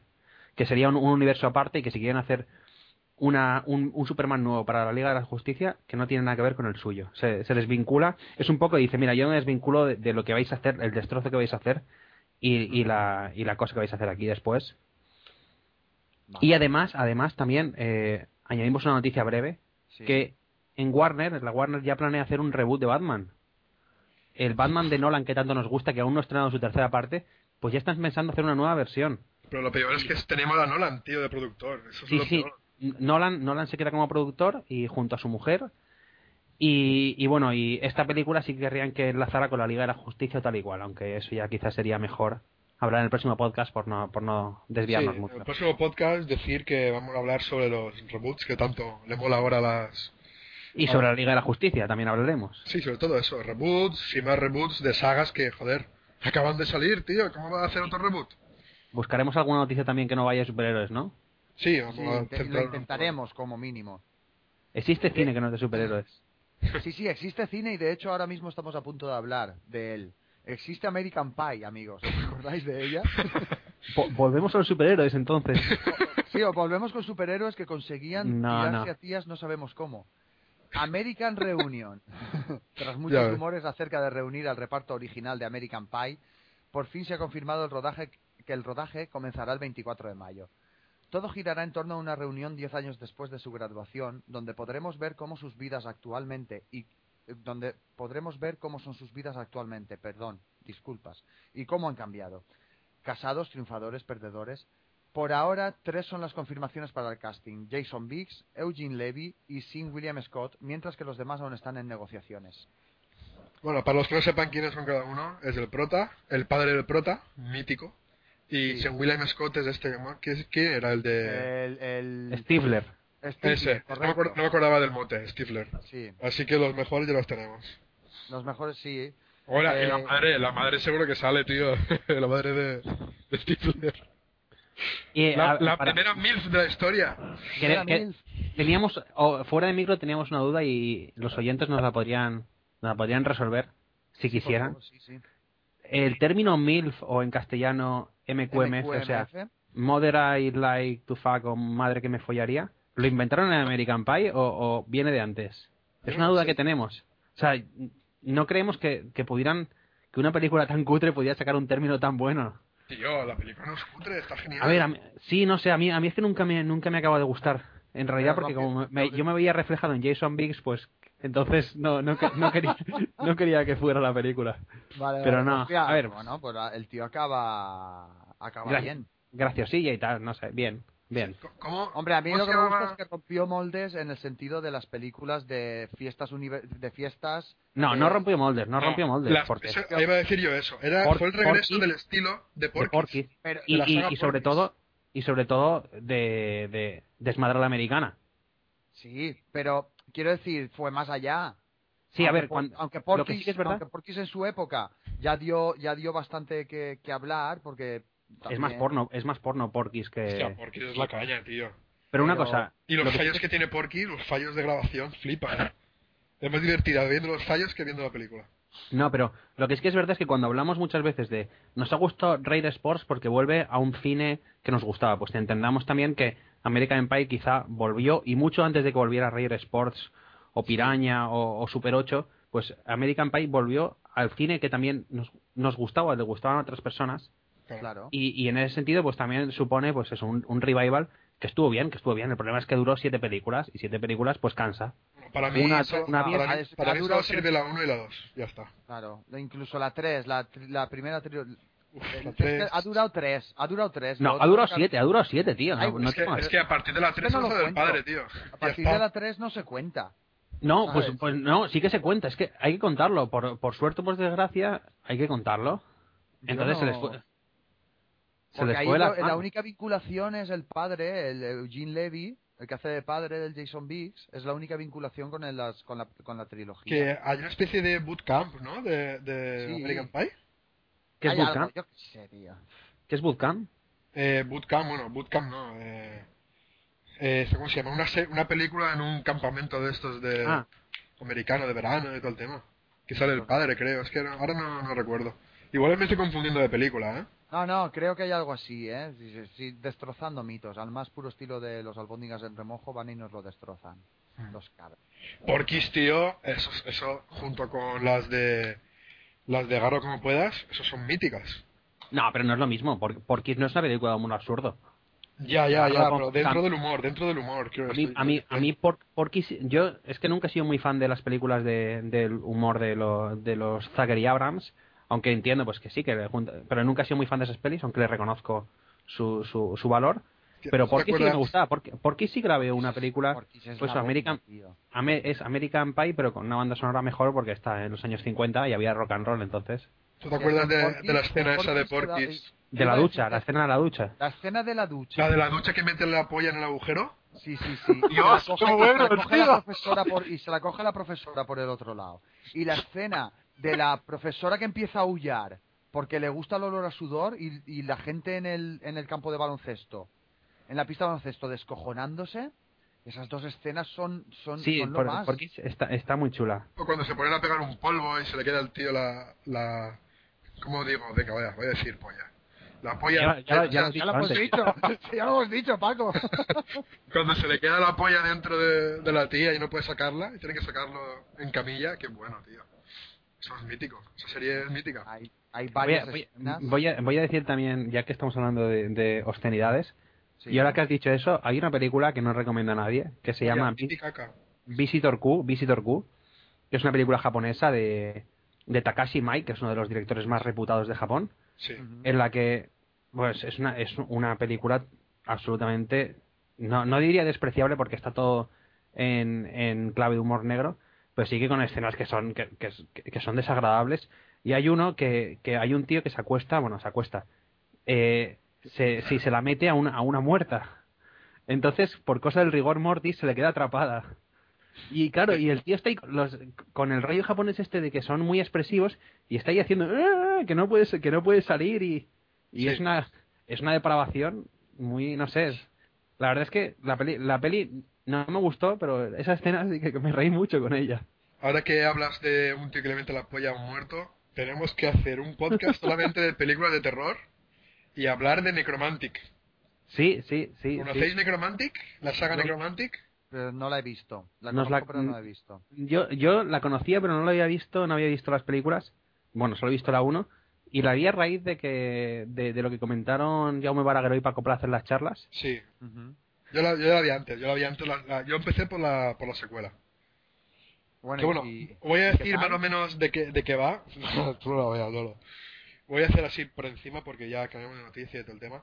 Pues es de una tía que se le muere, más o menos, se le muere el novio, pero él, ella lo, la- lo quiere y trata sobre necro... ¿Cómo se llama esto? Necrofilia. Esteban, sobre necrofilia. Necrofilia. Necro- Se está tirando, se, se tira, se tira Esteban novio. Porque sabe del tema, ¿no? Claro, le gusta, le gusta mucho la necrofilia. Y en la segunda parte desentierra a un muerto, se lo lleva a la casa y está con el muerto, o sea, se lo folla, lo besa, todo, todo, todo. Y es un muerto, o sea. Bueno, es que pero, pero es que eso es real. Eso pasó con, con Ed Jane, el Sí, asesino sí. en el que está basado Norman Bates o, o Aníbal Lecter, Sí, es- o, o La Matanza de Texas. Pues sí. es un tío que cogía y la gente que mataba pues los disecaba, se ponía los trajes de las... Bueno, Aníbal Lecter no, en concreto Buffalo Bill, el, el malo del silencio de los corderos. Eh, y, y también y, y se acostaba, bueno, practicaba necrofilia con, con sus víctimas, o sea que, que parece que seamos unos... Pero no, eso sucedió y eh, conmocionó a Estados Unidos. Sí, sí, lo Que, no, que no, no- no estamos enfermos. Las No, películas, es de, que- las películas de Jane, sí. Bueno, hemos pasado de American Pie a Pie a, Pie- a Pine- la, a no, la- porque es, que a es- Necromantic. es- es American Pine, que Pine es dolor, entonces el dolor americano ah, fue, fue Ed Gein. ¿Cómo, Hemos cómo hilo, eh? ¿Cómo hilo? ¿Cómo hilo? Hilas fino, tío, hilas fino. Joder, Hemos enlazado ahí de tío. puta madre. No, pero es verdad, de American Pie a Necromantic con una facilidad increíble. Sí, sí. Eh, por algo por algo nos llamamos Lunatic Films, también te lo digo. y, eh, y cambiando de noticia, vamos con la secuela de Piraña. Recientemente se ha estrenado Piraña 3D, remake de Piraña de Joe Dante. Deben de haber quedado muy contentos porque ya han anunciado la secuela. No dirige Alexandre Aja, pero estará de alguna forma involucrado. El director será John Gulager, el de la saga Fist. La secuela se desarrollaría en la fiesta de la luna llena que tiene lugar en las playas de Tailandia, un evento que reúne a más de 200.000 jóvenes de todo el mundo. Ahí tenéis, después del desvarío que ha sido Piraña 3D, en cuanto a divertimento, gore, mm, erótico, etcétera, pues han decidido volver a hacer una, Erótico, era porno directamente. Sí, bueno, no, no, eh, No. yo creo yo creo que si hay primeros planos es porno. Ajá, ha dicho, ¿qué queréis? ¿Secuela de Piraña? Pues voy a hacer una como Dios manda. Como se hacía en los 80. No, Teta, No, no, ri- ri- sangre... ri- remake, remake, remake de Piraña, remake, Sí, no sí, secuela. Claro, Sí, sí, eso, perdóname. Vale, pues- Remake. Todo, a la sangre, gore y tetas. Bueno, eh, mm, Sí. ahora después nos metemos con Piraña, que es lo que hoy toca en el debate, pero yo sí quiero decir una cosa sí. sobre el director y sobre y sobre la saga Fist. O sea, el director no, no sé no sé qué tal lo va a hacer, pero sí que sí que quiero decir que el Fist no me acabó a mí de llenar. Tiene es una una saga sobre todo la primera que tiene bastante fama y es bastante reconocidilla, pero no, no como no se toma en serio a sí misma. Eh, Sí, pues que está bien, muy bien dirigida la acción, pero la peli no te pone, no te pone situación. A mí, a mí no me gustó mucho y creo, no le tengo mucha fe y creo que esto se va a ir directamente al videoclub, pero bueno. Por lo menos sí- igual en Estados Unidos. Para, sí, para la gente que esté como yo, si me recordáis cuál es la saga Fest. Fist, Fest, Fest, eh, bueno, ahora mismo Fest, yo no la Fist, tengo como en sea. mente, ¿eh? es, es unos, unos tipos que se quedan atrapados en un bar y hay una especie de monstruos que les atacan por fuera un- y se acaban metiendo. Es, es una especie de, de nueva versión de, de tantas otras de... Realmente todo, eh, todas estas películas vienen siendo una, una versión de Asalto a la comisaría del Distrito 13. Sí, Sí, abiertos al amanecer, pero, pero bueno, es la misma versión otra vez, pero eso, con toques de humor. Correcto. Pero con toques de humor que, que, que rompe, que bueno, no, no llega a crear tensión tampoco la película. Pero así como A ver esta amanecer tiene toques de, de humor, muchos toques de humor, pero siempre están, son consecuentes. Esta a mí no me, no sé, no, yo esperaba otra cosa de ella, no. Creo que, Vale. creo que le- de ponerle nota le pondría un 5 y, y ya le ir tirando. Tampoco, na- nada del otro mundo. Yo res- pues- respecto a la secuela, porque está en la producción, pero no sé yo si pillará el, el, el gustillo Aja, ¿eh? Hombre, si siguen el mismo, si siguen en la misma Hombre, línea que la Son, primera, son 200.000 jóvenes a Ah, matar, ¿eh? Iba a decir eso, ¿eh? Iba a decir eso. Tú ponle que en la primera haya mil, mil, mil quinientos jóvenes. Mil, no, mil, ¿eh? no, ¿qué coño? O sea, ya habrá, habrá 200. Sí, No. esas- sí, es una Mil. masacre. En la comparación, en la comparación me da igual. Ponle que haya 200 y es una masacre brutal de 40 minutos. Ponle a dos, a ponle a 200.000. Sí, sí, una, una salvajada. Lo único que que le- iban a ir único- las pirañas, las pirañas iban a ir por dentro de las tuberías, iban a salir por las casas. Lo único que le pido, lo único que le pido a la película, perdona que te corte, lo único que le pido es que no tarde 40 minutos en arrancar. Como la pe- sí.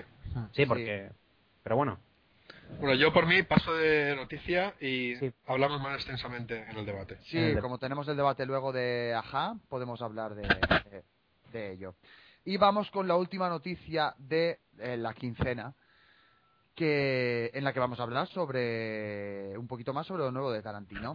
Hay cambios en la noticia que dimos sobre la nueva peli de Tarantino en el último podcast. Uma Thurman ha confirmado esta semana que la nueva peli se llamará A Southern, y que la trama girará en torno a la esclavitud. Parece ser que el Angelo, Il Bruto, Il Saggio no será dirigida... ¿Eh? ¿Perdón? No, he dicho, ey. No, perdóname, perdóname. No Sigue, sigue. A mí no me cortes así. Soy el moderador de este programa, tío. bueno, Va- seguimos, parece ser... No, luego te la digo. venga, venga. Parece ser, eh, parece ser que el Angelo y Bruto El Saggio no será dirigida por Tarantino, aunque sí producida. Se especula que el director puede ser Enzo G. Castellari. Todo cuadraría porque Tarantino es un fan confeso de Enzo, que es el director de aquel maldito tren blindado, la original, la película original en la que se basa Malditos Bastardos. Bueno, pues nada, un poquito, sabemos un poquito más sobre Tarantino y la nueva peli, como hablábamos en el último podcast. Sí, esto Vamos. es más un- una matización de lo anterior, ¿no? Si la semana pasada dijimos que iba a ser, pues ahora dicen y seguro que seguro que dentro de dos semanas pues cambiará de nombre o, o se desdecirán o, o tal, porque es que Sí. es que fue Franco Nero el que confirmó que iba- el Ángelo, el Bruto y el Saggio iba a ser la nueva peli de Tarantino. Ahora es Uma Thurman, que bueno, me fío más de Uma Thurman, que es la musa de de Tarantino. de Tarantino. Y, y siendo sobre la esclavitud, protagonista Samuel L. Jackson. Pero has dicho que Uma Thurman es la, la musa de Tarantino. Sí, ¿no? tío. Son pareja, ¿no? No. Eso, eso no lo sé. ¿No eran pareja Tarantino y Uma Thurman? No, eran pareja Tarantino y, y Mira Sorbino. ¿Seguro? Sí, Uma Thurman es más lista, no puede estar con un tío tan feo. Hostia, Uma Thurman es fea, tío. ¿Qué va, tío? Y mira que Mira Sorbino fea no es. No, no, no, ¿eh? Pero era más tonta. Era, era más guapa antes, ¿eh? Mira, Sorbino. Ah, sabe- has mejorado En, mucho. en Poderosa Afrodita. No A sé, si pero que... A ver si te crees que nadie envejece. Bueno, no, no nos creamos tampoco muy guapos, ¿eh? Eh, no, no, o sea, yo creo que, bueno, sea pareja o no, creo que no. Pero que alguien... ¿Creéis que el protagonista puede ser Samuel L. Jackson ahí en un western ahí sobre, sobre la esclavitud? Yo desde Serpientes en el avión no quiero ver nada de Samuel L. Jackson, perdona. No, pues a mí, a mí me cae de lujo. A mí, Serpien- a mí Samuel L. Jackson lo veo en una, en una peli de esclavitud, western, etcétera, y Serpientes en el avión, pues es una mierda, como una catedral, pero me divirtió. ¿Qué quieres que te diga? No me A mí también. mal la peli. Y no te engaña, vas a ver serpientes en un avión, pues... Claro. A, la, que, no entiendo ahí es a El Zapataki, pero por lo demás no hay, no hay problema. Su, su, su gran aparición en el cine americano. Qué, gra- qué grande, sí, sí. Ahí te lo dejo. vale, chicos, pues concluidas las noticias, aunque no nos lo creamos después de no sé cuánto tiempo que llevamos ya de podcast, vamos a dar por finalizada esta sección y pasamos a debate.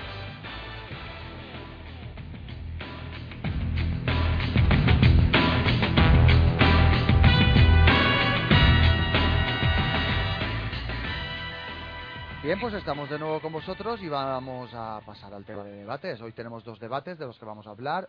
Uno sobre eh, Soderbergh, ya que anunció hace poco su retirada de cine cuando termine las películas que tiene contratadas por hacer. Y el otro sobre Alexandre Aja, puesto a que desde que empezó con alta tensión y hasta que ha llegado a Piraña 3D ha hecho varias películas de las que nosotros somos seguidores. Por lo tanto, vamos con el primer debate. Soderbergh.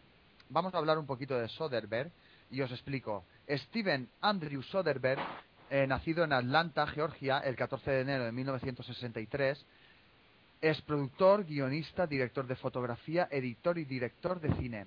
Hijo de padres de ascendencia sueca, su padre ejerció como decano de educación en la Universidad Estatal de Luisiana y, all- y allí mismo Steven descubrió el mundo de la imagen, dirigiendo cortometrajes con película de super 8 milímetros, con el equipo que le prestaban los estudiantes de la universidad.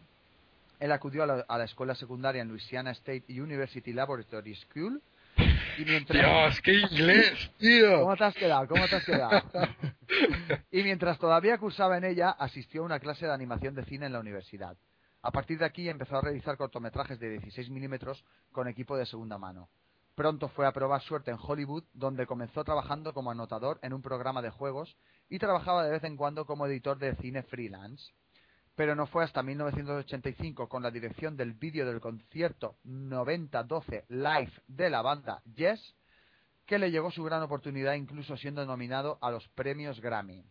Bien chicos, pues acabo de presentaros a Steven Soderbergh, al cual conocéis por supuesto de películas como la saga de Ocean's Eleven, mm, eh, como, joder, como Erin Brockovich, como Traffic, como, como El Soplón, como las del Che Guevara. Tío, Joder, el buen- el buen después- alemán, Después de, después de leer todo ese troncho, te has quedado en blanco, tío. Gracias por salir al quite porque me he quedado absolutamente en ¿Qué te ha blanco. pasado, tío? No, yo, bueno, pues que me pongo nervioso hablando de Bueno, bueno, una, una, una cosa, lo suyo sería, lo suyo sería que, que Paco pusiera para la música de acabar un temita de Yes, ¿no? Ya, ya, ya que fue lo que le dio, el- fue el primer paso de Soderbergh en, en el cine o en el, por así decirlo, Sí. pues un temita de Yes, de esos que duran 17 minutos estaría bien. Pues eso, eh, hablamos de Soderbergh y, del, y de sobre todo la faceta que más conocemos de él, que es la de director. Después de esta presentación, si alguno quiere hablarme un poquito de él, Yo estoy preocupado por, por su actor fetiche, George Clooney, que, que va a ser de él ahora. Porque Ya, se, se- todas se lo las películas las hace con él, tío. se la- se lo veía venir y entonces se ha puesto a hacer anuncios de Nespresso. Eso no. Por eso. ves, tío. Sí, sí, sí. A falta de ver el soplón, de tráfico, las de Che Guevara, ya habéis tenido la retrocrítica esta semana de, de Solaris, que es la que más me ha gustado a mí de él. Es el único que se ha atrevido a hacer una versión, no, el único que se ha atrevido no. De entre toda la gente que ha intentado hacer su versión moderna de 2001 de Sol en el Espacio, creo que el que mejor parado ha salido ha sido Soderbergh. Tenemos a Danny Boyle con Sunshine, que bueno, ya hemos hablado fuera de micro de Esteban y yo, que estamos de acuerdo en que intentó hacerla más comercial, ¿verdad? Sí, Y su principal cagada fue esa, eh, meter en... un- un asesino al final. O sea, Se convierte en un slasher eso. es un slasher, ya comentaba yo el tema este del slasher.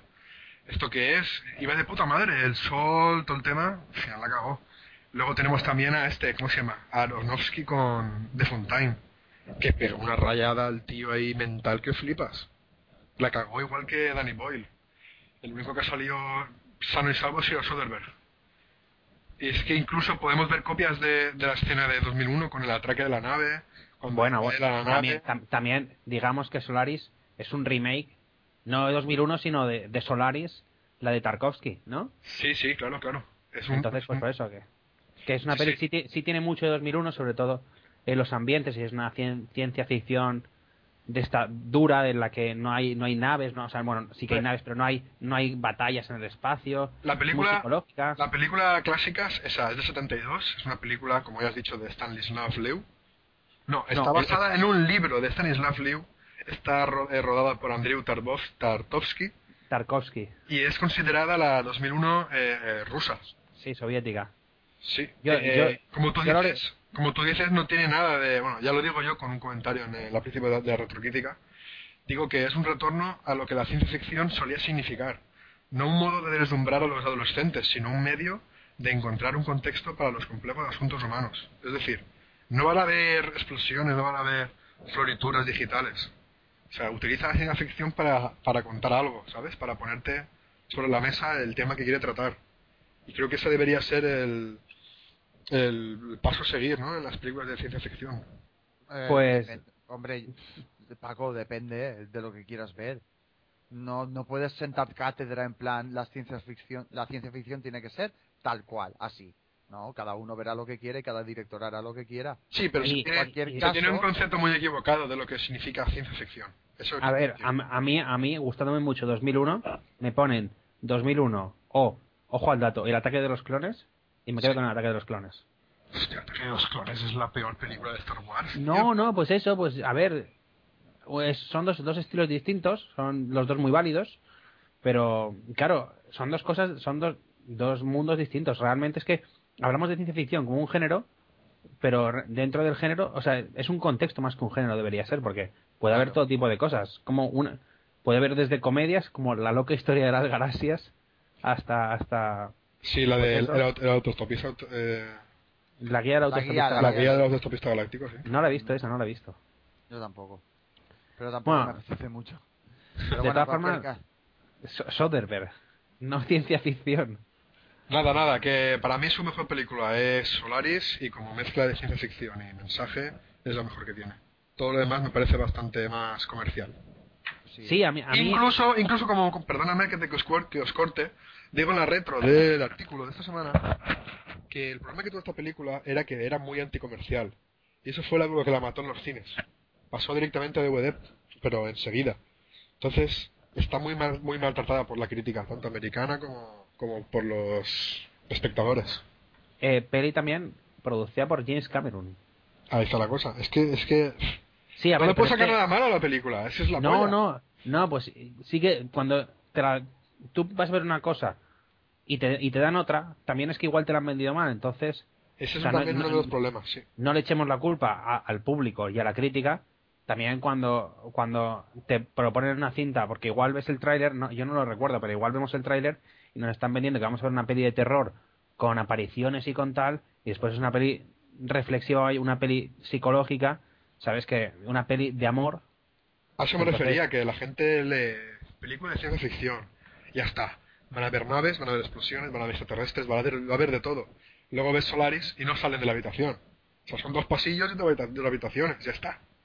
Entonces, ese es el tema que yo quería tratar. Pero bueno, ¿qué vamos a hacer? no sé, yo, yo, una cosa que tú has dicho después que, que te es la que más te gusta y que el resto te parecen comerciales. A mí me gusta, me gustaría resaltar mucho que, que lo que más me mola de Steven Soderbergh es que era un tío socialmente comprometido, capaz de hacer un entretenimiento comercial como el mejor y capaz de, de meterse a hacer un, un, un díptico sobre las drogas como, como Traffic, después eh, com- como, como las del Che Guevara, en las que también, que a mí no me gusta mucho, se deja la vida, o, o hacer experimentos de cine como el buen alemán, o, o producir, porque su faceta de, produ- de productor también es cojonuda. O sea, era un tío que, que muy comprometido con todo y, y que, que tocó todos los palos. Creo que lo único que no ha hecho es terror, me parece. Pero, pero que siempre, siempre se mojó con todo y se dejó el alma en lo que hizo. Igual por eso se ha agotado y, y no quiere hacer más cine. Pero que, que todo lo que hizo, si os dais cuenta, hacía una de Ocean's Eleven y después hacía un montón de pelis independientes. y o sea luego que- volvía. Sí, luego volvía y, y, y nunca, nunca la- las independientes. Pues a veces unas te gustaban más, otras te gustaban menos. A mí muchas me aburren y, y, y muchas, pero, pero después volvía a hacer Ocean's Eleven o Ocean's 12 o Ocean's 13 y se dejaba la vida y quedaban pelis espectaculares. De hecho, habíamos dicho que cada uno iba a elegir una peli de la que hablar. Sí. Y yo quería quedarme con eso, con la.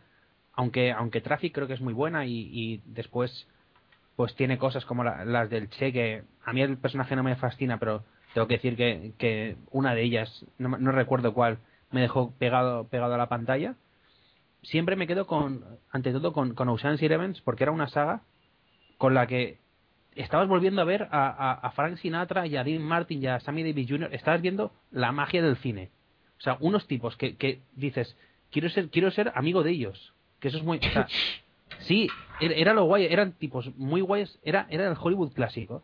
Entonces eso me gustaba mucho, eran películas que no te, no te tomaban por tonto. De hecho, en, en la 3, eh, Pacino autoparodiándose Las Vegas, no sé qué, Sí. acordándose de Michael Corleone cuando llega a Las Vegas.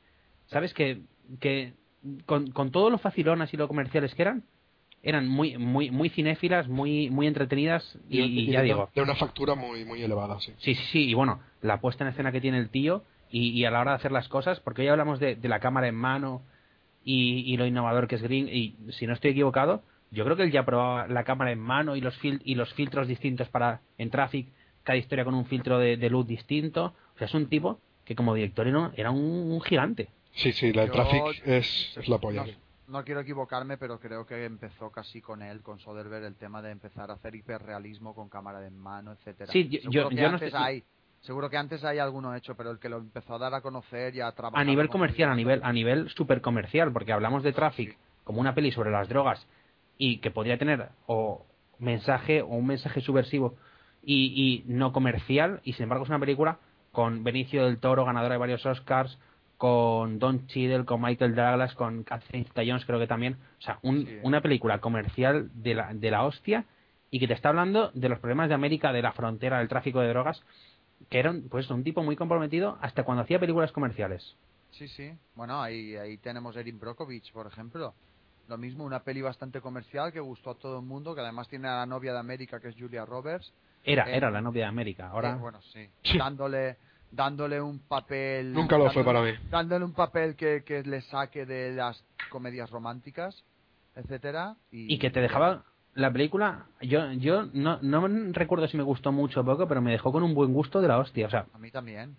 que Sí, sí, sí. salías y decías, joder, me siento bien después de haber visto la peli. Una peli de Vaya, estas vaya. con feeling good al final. Buah, yo es que de Soderbergh no he visto prácticamente nada, tío. Ocean's Eleven, la saga y Solaris y ¿Y por. ¿Y por qué no nos lo dijiste cuando preparamos el debate, tío? No, no ayu- no ayudas, Paco, no ayudas. Bueno, pero sí que quieres hablar, sí que quieres hablar de No, a, solamente... Girlfriend, a Girlfriend Experience. A Girlfriend Experience. No, eso habla tú. Bueno, eh, es, a Girlfriend Experience es una, una peli independiente, también de las últimas que hizo, que tiene, tiene la cosa de que está protagonizada por Sasha Grey. Que, ¿Quién es Sasha Grey, Paco? Es una chica que eh, hace ballet, ¿no? ¿Teatro? ¿Qué, qué No, hace? no, ¿Qué no. hace, Esteban? Eh, que, se- No me acuerdo. que- que es una actriz porno, actriz porno. Ah, actriz porno. ¿Cómo, como- ¿Cómo no he podido caer en eso? No, pues si lo has dicho antes, era tu, Actriz porno. tu actriz porno favorita. Y, y nada, es, es también es un experimento de estos cinematográficos que sobre es que tam- tampoco quiero porque es una peli muy corta y si, y si hablamos de ella y decimos de que va pues pierde la gracia pero pero es una película dramática sobre sobre la prostitución sobre digamos un tipo de, de, de putas distintas Yo no la he visto esa película. y, y no, pues, a ver, a- yo no- tampoco quiero hablar mucho de la peli, quiero, quiero que la vean, sobre todo pues por el tema de ver a Sasha Grey haciendo un papel dramático, que además no lo hace nada mal. Y, y Siempre hace Y- papeles dramáticos. sí, sí, es verdad. Y no, y pues también, fíjate, pues una de sus últimas películas, una peli de, no sé si llegará a la hora y diez de película, sobre, con una actriz porno de las más, de, de las más famosas que hay, haciendo un papel, un papel dramático y planteando temas políticos, temas... Soderbergh, tío. Sí, sí, o sea, es eso, es puro Soderbergh. Y, y bueno, y además, el otro día la, la pude ver, que también hemos hablado un poco de ella, pero pero Steven Soderbergh como productor era, era un gran productor, hizo muchísimas, Siriana, eh, Michael Clayton, Buenas noches y buena suerte, y Pleasanville, que, que ¿qué nos cuentas, Lolo, de Pleasanville, que la viste en su momento? Sí, la vi en su momento, Pleasantville, y, y eh, cuento que me, me dejó un regusto muy, muy bueno. El recuerdo que era, de hecho salía, mm, vamos a ver, el, el, el Spider-Man de Sam Maguire. Tobey Maguire, correcto. Y, y bueno, se meten en se meten en la tele y viven el mundo dentro de la tele, etcétera, ¿no? Eh, Sí, hay, un- es- hay una pequeña fantasía. En blanco ahí. Sí, y negro, bueno. ¿no? Era en blanco y negro esa película. Sí, no, no, no, vamos a ver, es que Claro. Es que, es que mola mucho porque es, es un, un- dos hermanos, uno que es muy friki de una serie de, de los años 50 y la hermana que es la super guay del instituto, que se pelean, se les rompe el mando de la tele y va un tipo y les lleva un mando de estos que los mete en la, en la pantalla y los mete en la serie haciendo de los protagonistas.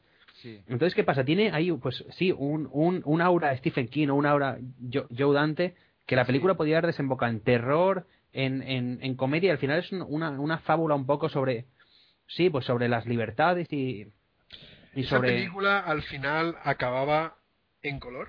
Iba Sí, sí, recuperando claro. el color. Claro, y la, y la, la gracia es que Ya me conforme- acuerdo de la película. conforme va avanzando y, y la gente va descubriendo, porque es, es una serie de estas con todos los personajes más, más, más planos que, que, que, que, yo qué sé, que el papel de fumar y, y cogen y van descubriendo, por ejemplo, hay una, una cosa muy divertida que preguntan, están en clase y la chica pregunta, oye, ¿y después de la calle no sé qué, qué hay?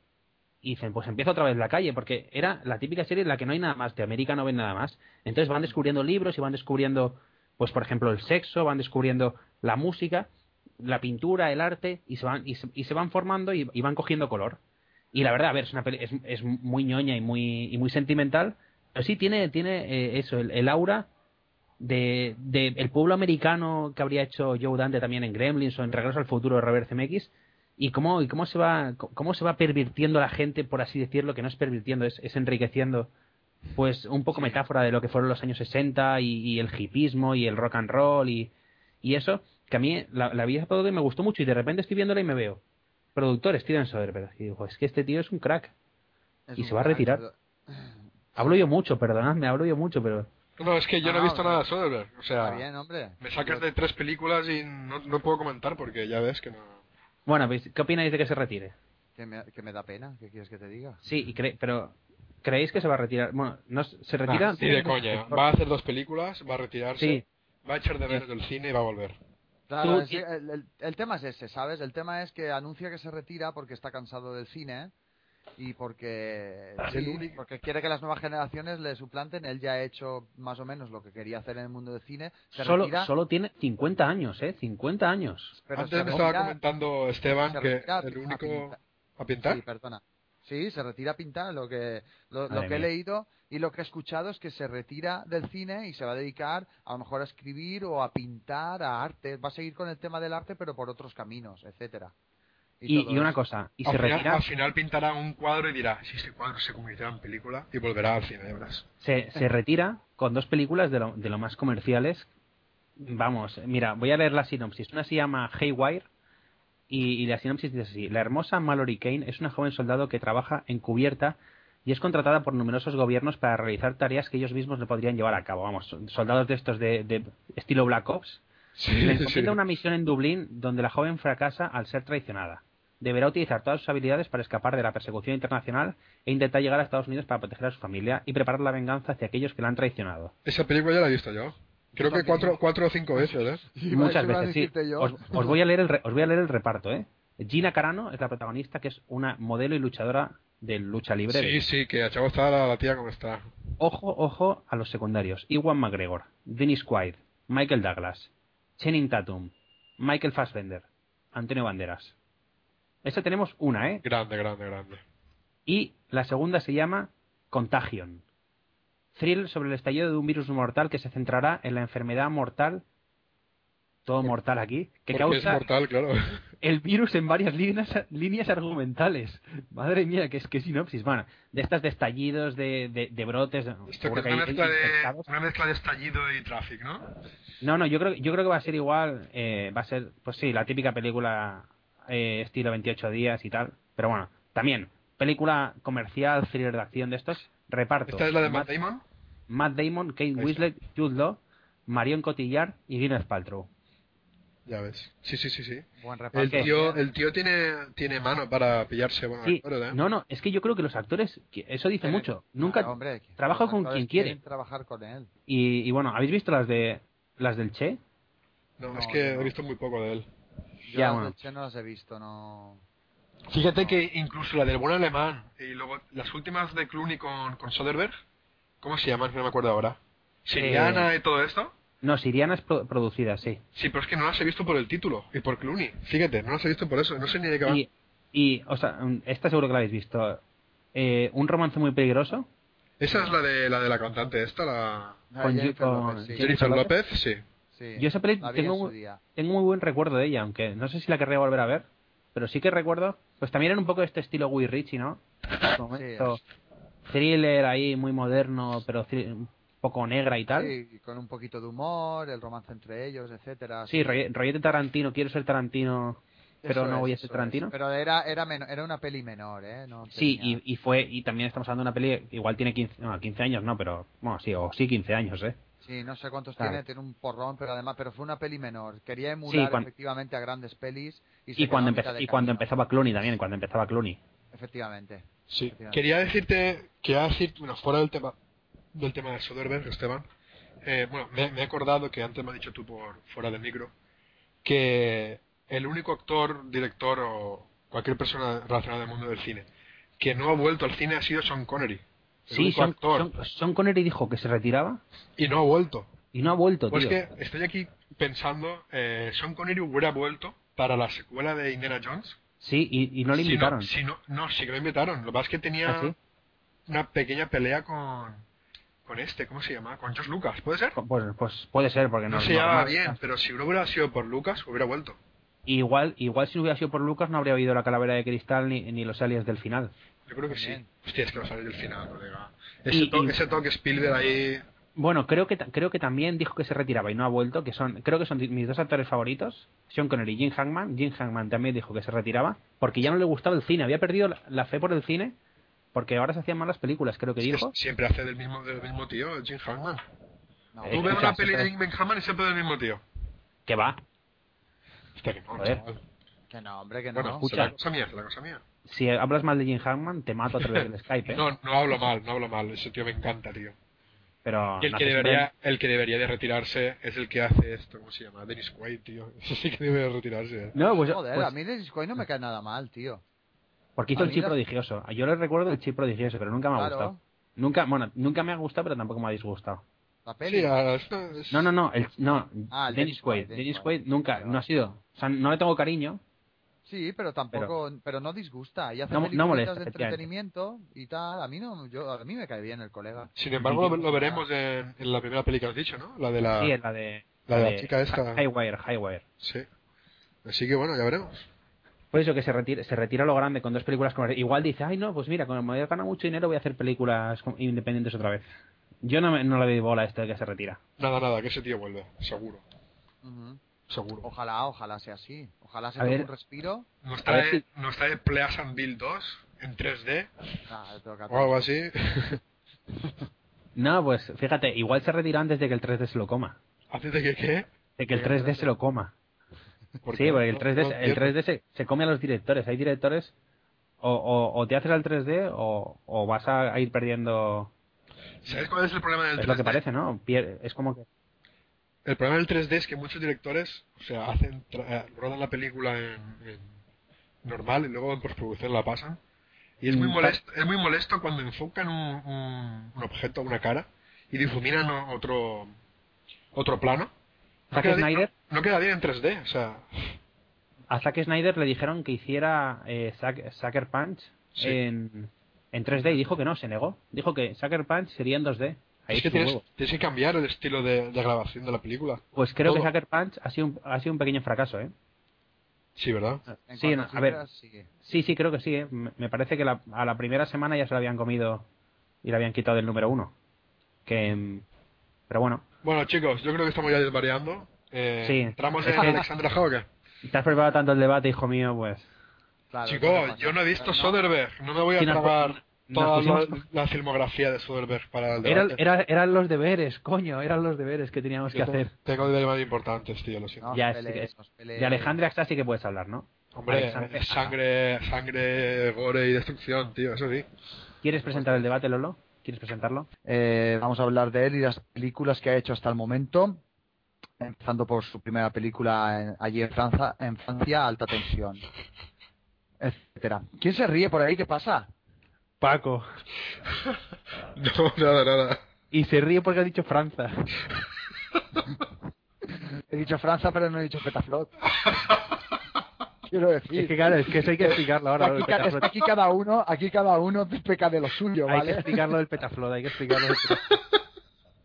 Un, un momento, vamos a ver, expl- expliquemos lo del Cuenta- petaflot. Cuéntame, Petaflop. Petaflop. Cuéntame, Petaflop. ¿Qué ha pasado. Bacalao? Lo explico yo, lo explicas tú, Esteban. No, lo explicas Sí, tú. ¿Qué pasó, nada. tío? He tirado un desliz como todos los de este podcast. Esteban, explícalo tú. Vale, lo explico yo, lo explico yo. He dicho podcast, estoy mal. estoy- Cuando, cuando hablábamos cuando hablábamos de, de, de Avatar y, y Paco ha dicho que le habían pasado eh, un pendrive con la película y con los trailers y tal y todo aquello ocupaba un petaflot. No, yo no dije eso. Sí, sí que lo dijiste. Dije que la, la nueva película de Avatar 2 O algo así, bueno, es lo de menos. Y la petaflot. cuestión es el petaflot. ¿Qué es un petaflot? Un petaflot no es nada. Sería un petabyte, que son Petaflop 1024, es una medida de velocidad. 1024 sí, pero, pero no es nada de, de almacenamiento de, No de tiene nada que ver. No tiene nada que ver. Eh, son 1020, mil- un, petafl- un, petafl- un petabyte son 1024 teras, que son a su vez 1024 por 1024 gigas. Entonces, pues ha habido un problema ahí que hemos podido subsanar para. Yo quería pedir, quería pedir perdón a la audiencia. Hoy estoy desconcentrado, descompuesto. No sé lo que estoy diciendo. Ya me han corregido varias veces y creo seriamente que me tocará ir a, a un... Logópeda. Se me olvida el nombre. logópeda.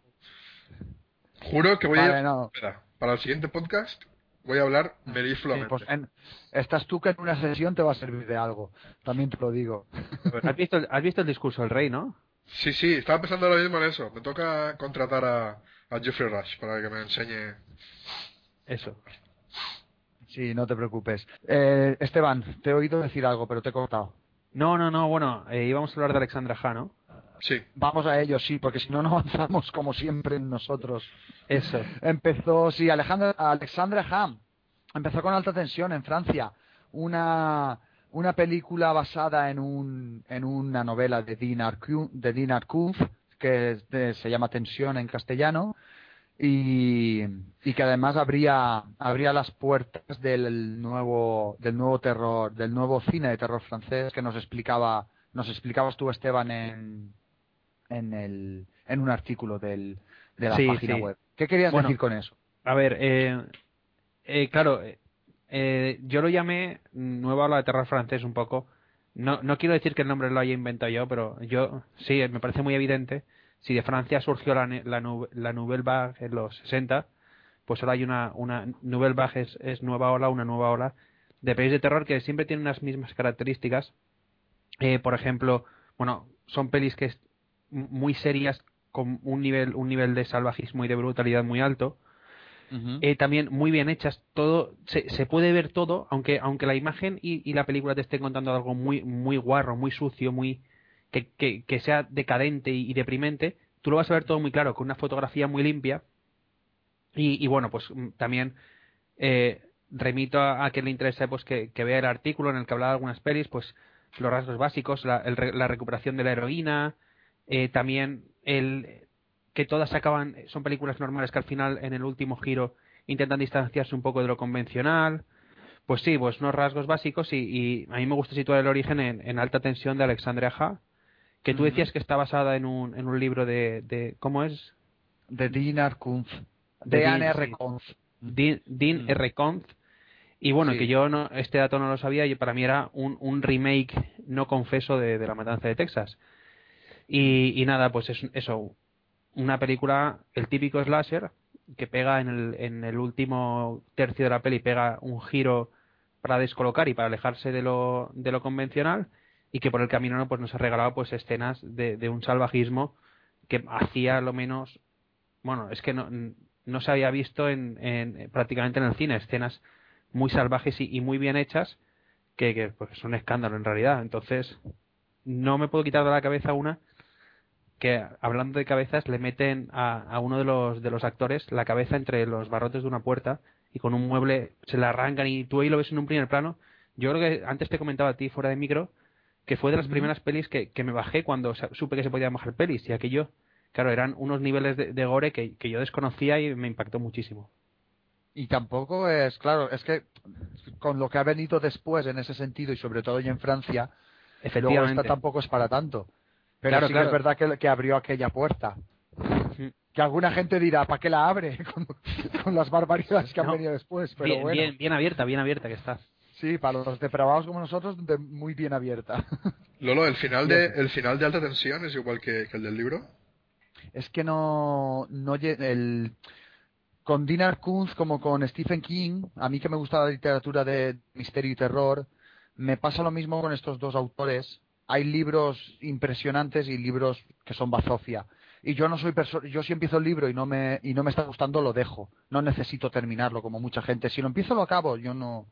Y el y, y ese libro lo empecé y no me no me gustó como para continuar pero me di cuenta de que era una, un remake, etcétera, que efectivamente lo era, no un remake, una versión, antes de leerlo en, por internet y cerciorarme, porque el, el principio del libro y el principio de la película son tal cual, son absolutamente calcados.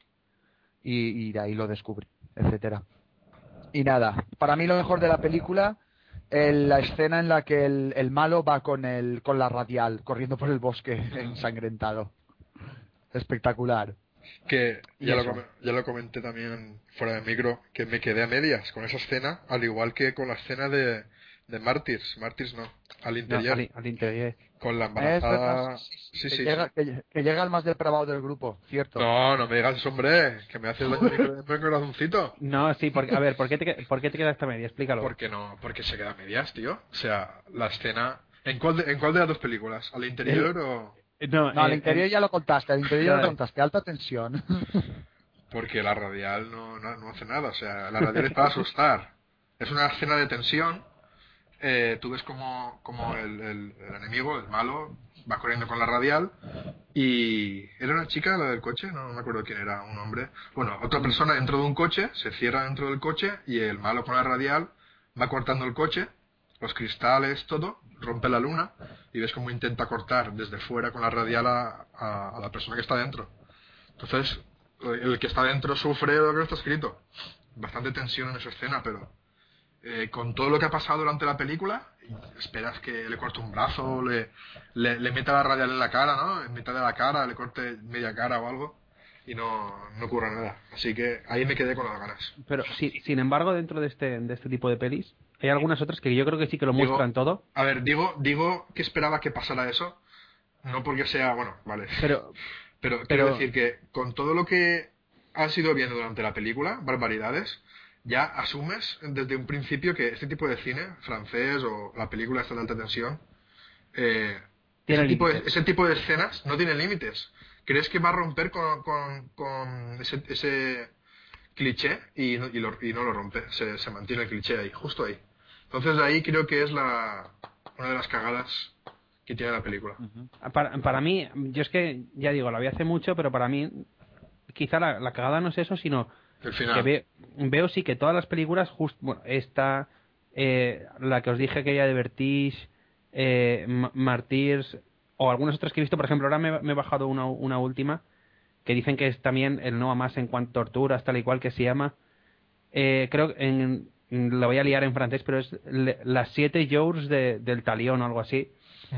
Y, y también eh, muchas que son que, que, que al final el último giro que dan la estropean la película se, se la cargan y hace que toda la experiencia todo lo bien que lo has pasado todo lo mal que lo has pasado. No haya servido para nada, sí. claro dices me, el último la- el último momento que igual es el que me queda a mí el cuando tengo que reivindicar o que, o que reafirmar mis mis convicciones respecto a la película me, me ha dejado mal sabor de boca.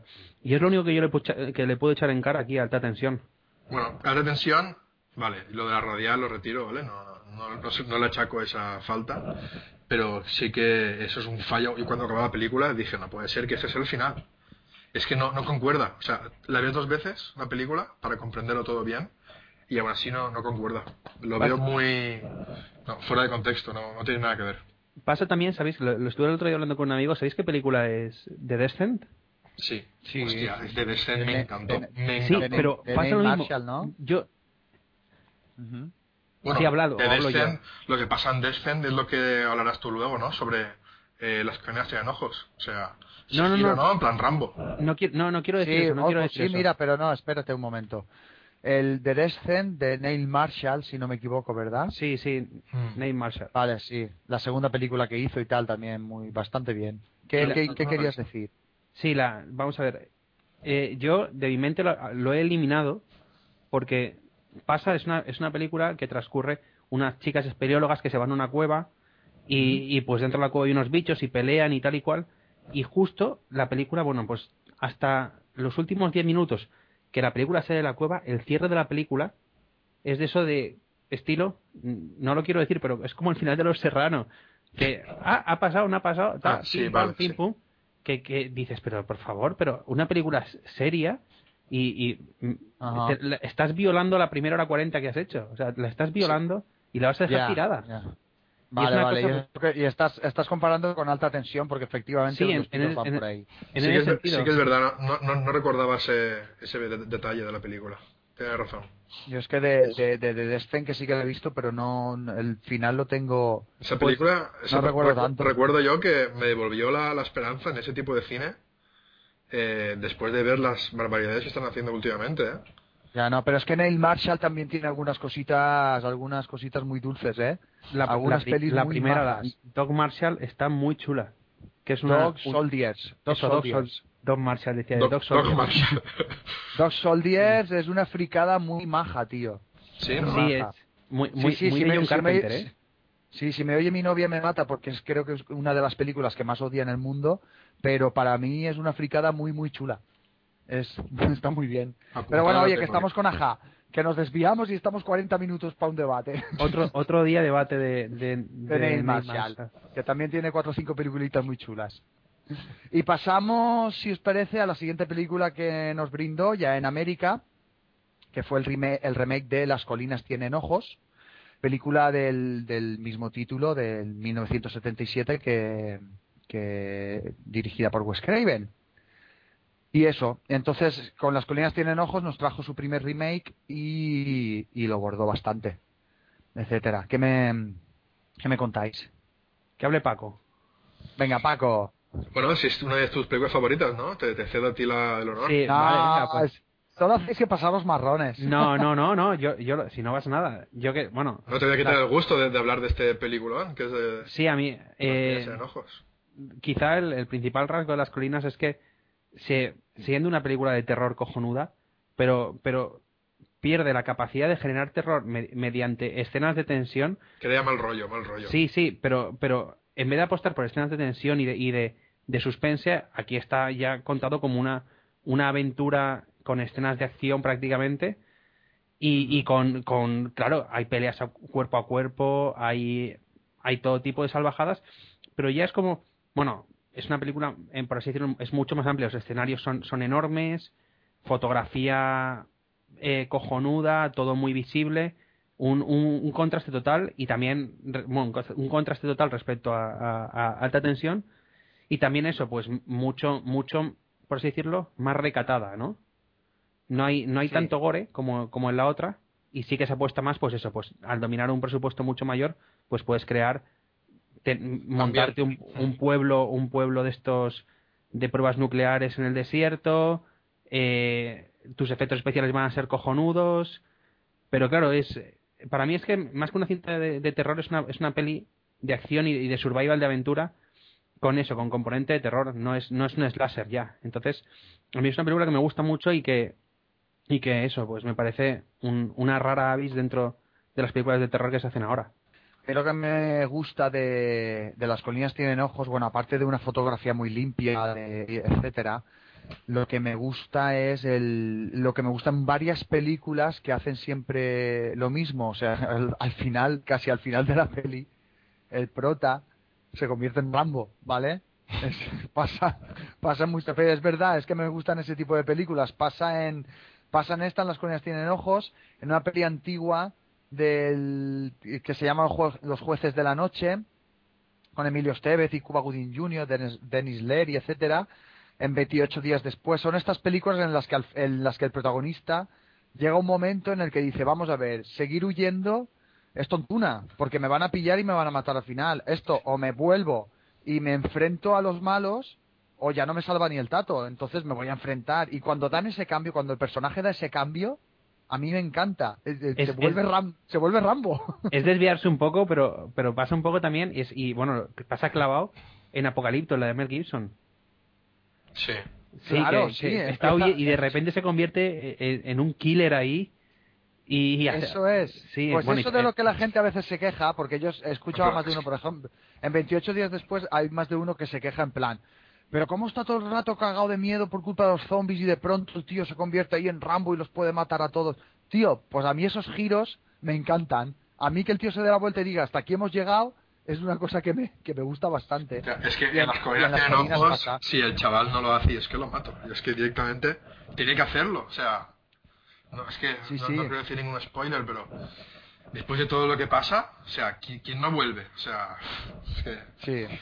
Tú lo, tú lo piensas y, y el chaval que tiene delante, kilómetros y kilómetros de, de- de- de tierra, de desierto, ¿de qué van a hacer? A, a por ellos, es que es, yo creo que era, era necesario.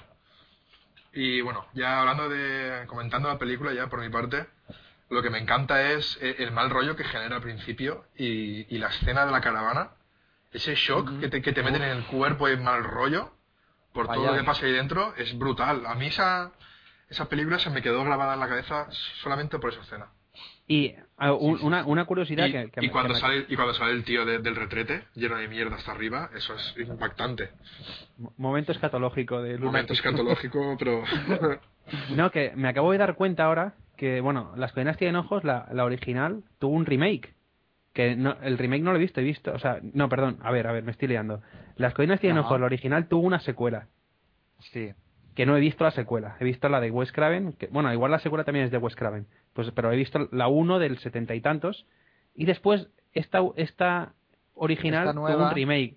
Y a su vez, el remake tuvo una secuela, que no es remake de, de la secuela del de los 70, que no tiene nada que No, ver. no, no, no. Es una, es, es que Wes Craven y, y su hijo, que no recuerdo, no, no sé qué Craven, ¿vale? Como, como Alexander fino, estado tuvo- fino ahí, ¿eh? Sí. No sé qué Craven, no sé qué Craven. se, llama, se llama así, estuve tomando co- café con él. otro- Hola, no sé qué, tal. Y le- yo le saludo así, no os preocupéis, que no, no lo estoy hiriendo.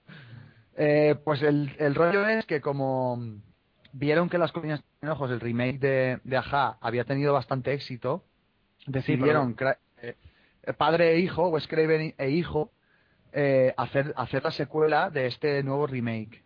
Y, y, no, no me acuerdo, los malditos Sí, o no, no, no el retorno de los malditos. Yo te voy a contar una curiosidad respecto a esta, Sí. respecto a esta peli, respecto a Las colinas tienen ojos 2, la moderna, que Ajá. es que el director es un director alemán, Martin. Ah. sí, que su primera película se llama Rottenburg, respecto al caníbal de Rottenburg, que Mm. estuvo prohibida en Alemania porque es de un caso que sacudió la opinión pública en el que un, un, un chico contactó por otro en internet para, para ser comido. Entonces se Ah, consiguió Algo me suena, sí. sí, algo me Sí, suena. bueno, fue, fue muy polémico y se consiguió que, que la película no saliera porque creó mucha polémica, que iban a hacer de un caso muy reciente tal y cual.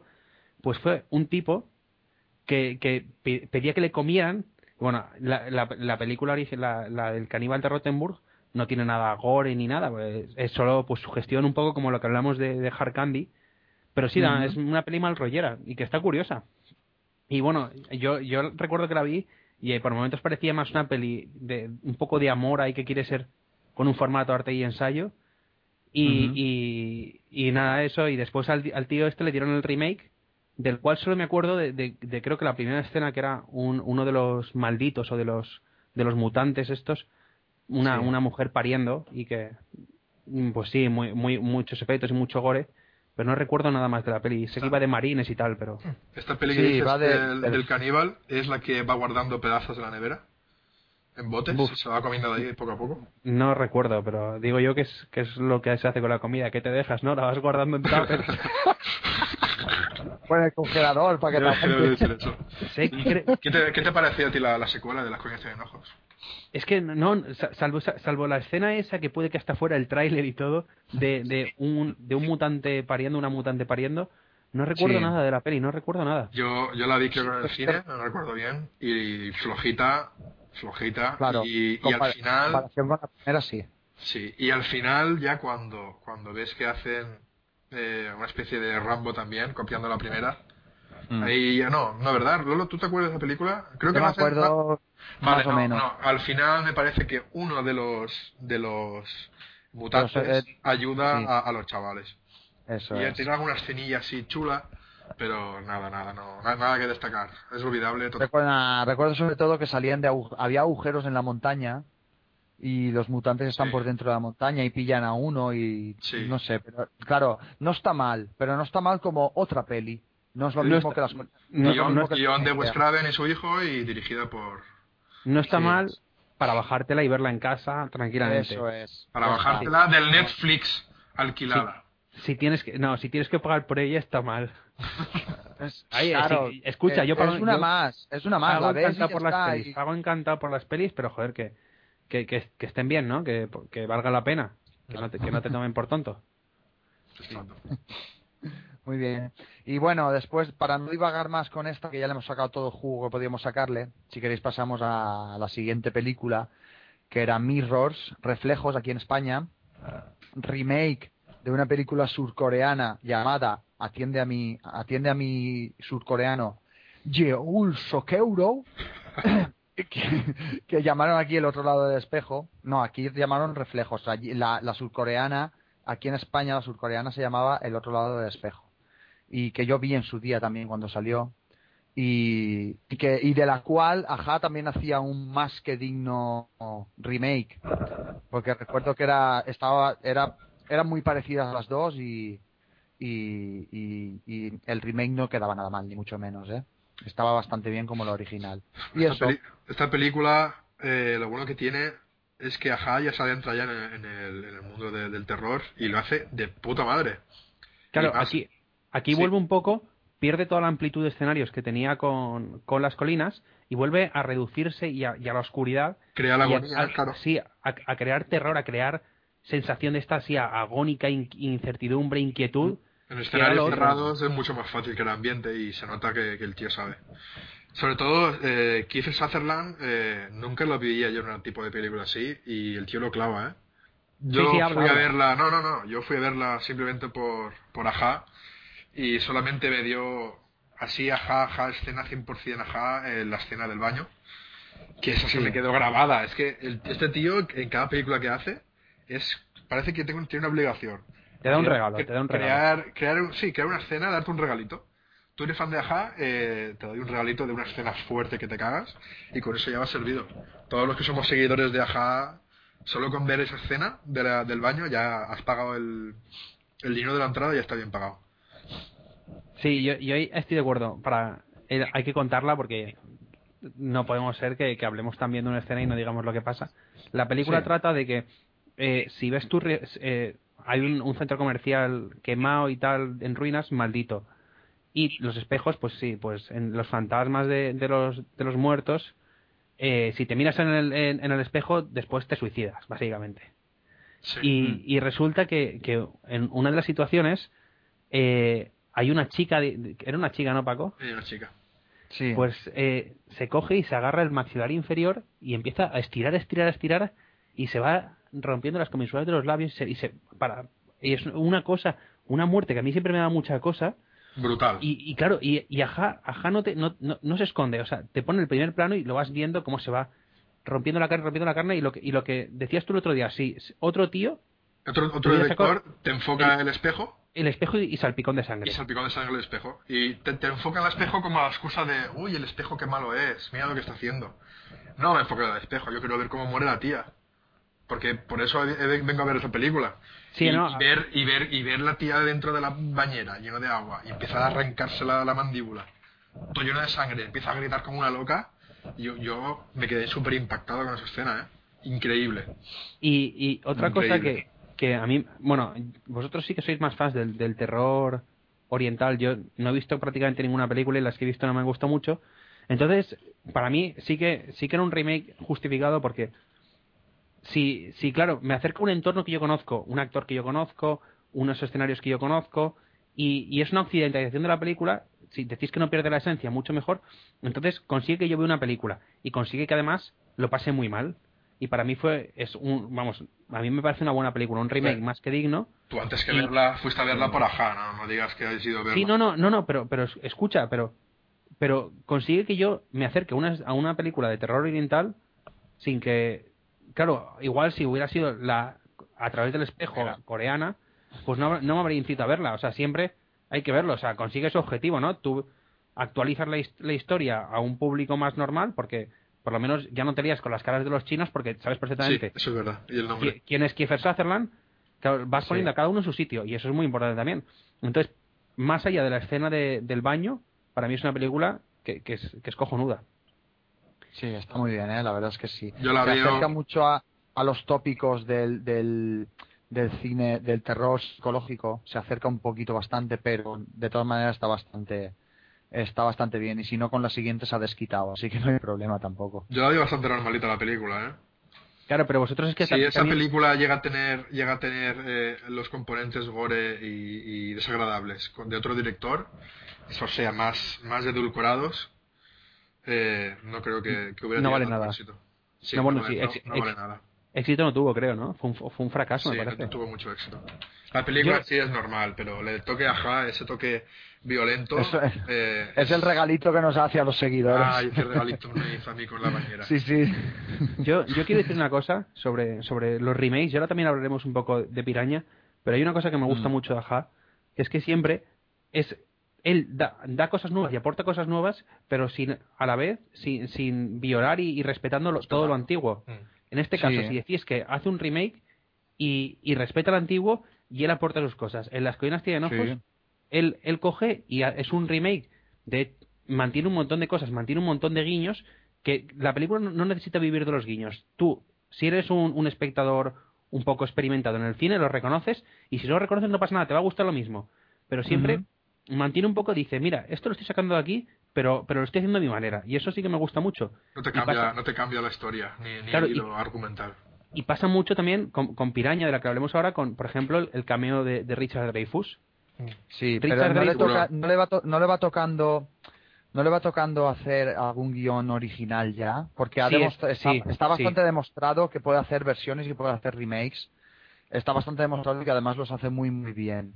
Uy, uy, como haga algo de su cabeza. No, y que haga, y que haga más, coño. Si, si lo sigue haciendo igual de bien, que haga más. Pero que va tocando hacer algún guion original ya, a ver, a ver cómo lo sale, ¿no? A ver Sí, pero- asombra. También es, es muy, es muy de, de frikis como nosotros, por ejemplo, intentar coger las cosas antiguas y volverlas a hacer.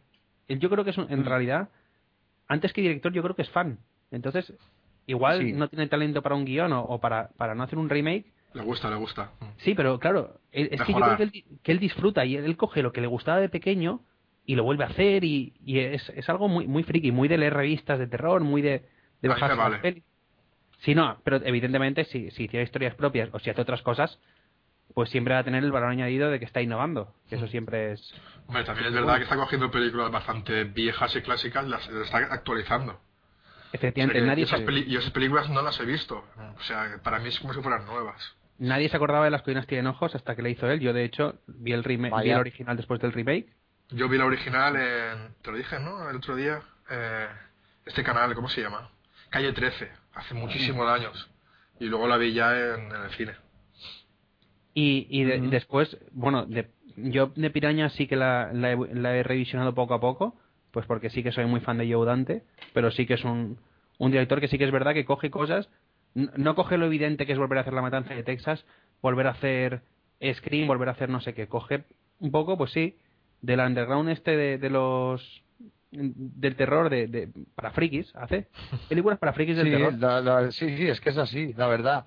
Cuando te acuerdas de películas, nosotros, yo me acuerdo de eso, me acuerdo de Piraña, me acuerdo de este tipo de películas, no me acuerdo de, de cosas más clásicas y más fáciles de llevar al, y más fáciles de que el gran público se acuerde de ellas, ¿vale? La última retrocrítica que he hecho en el, en la web es la de Golpe en la pequeña China, una, una delicia de película La, increíble. la hicieron Pero- ayer en la sexta, tío, la hicieron ayer en la sexta. Ah, mierda, no la vi. Hostia, pues, eh, te lo juro, no, no, no ha sido por eso, ¿eh?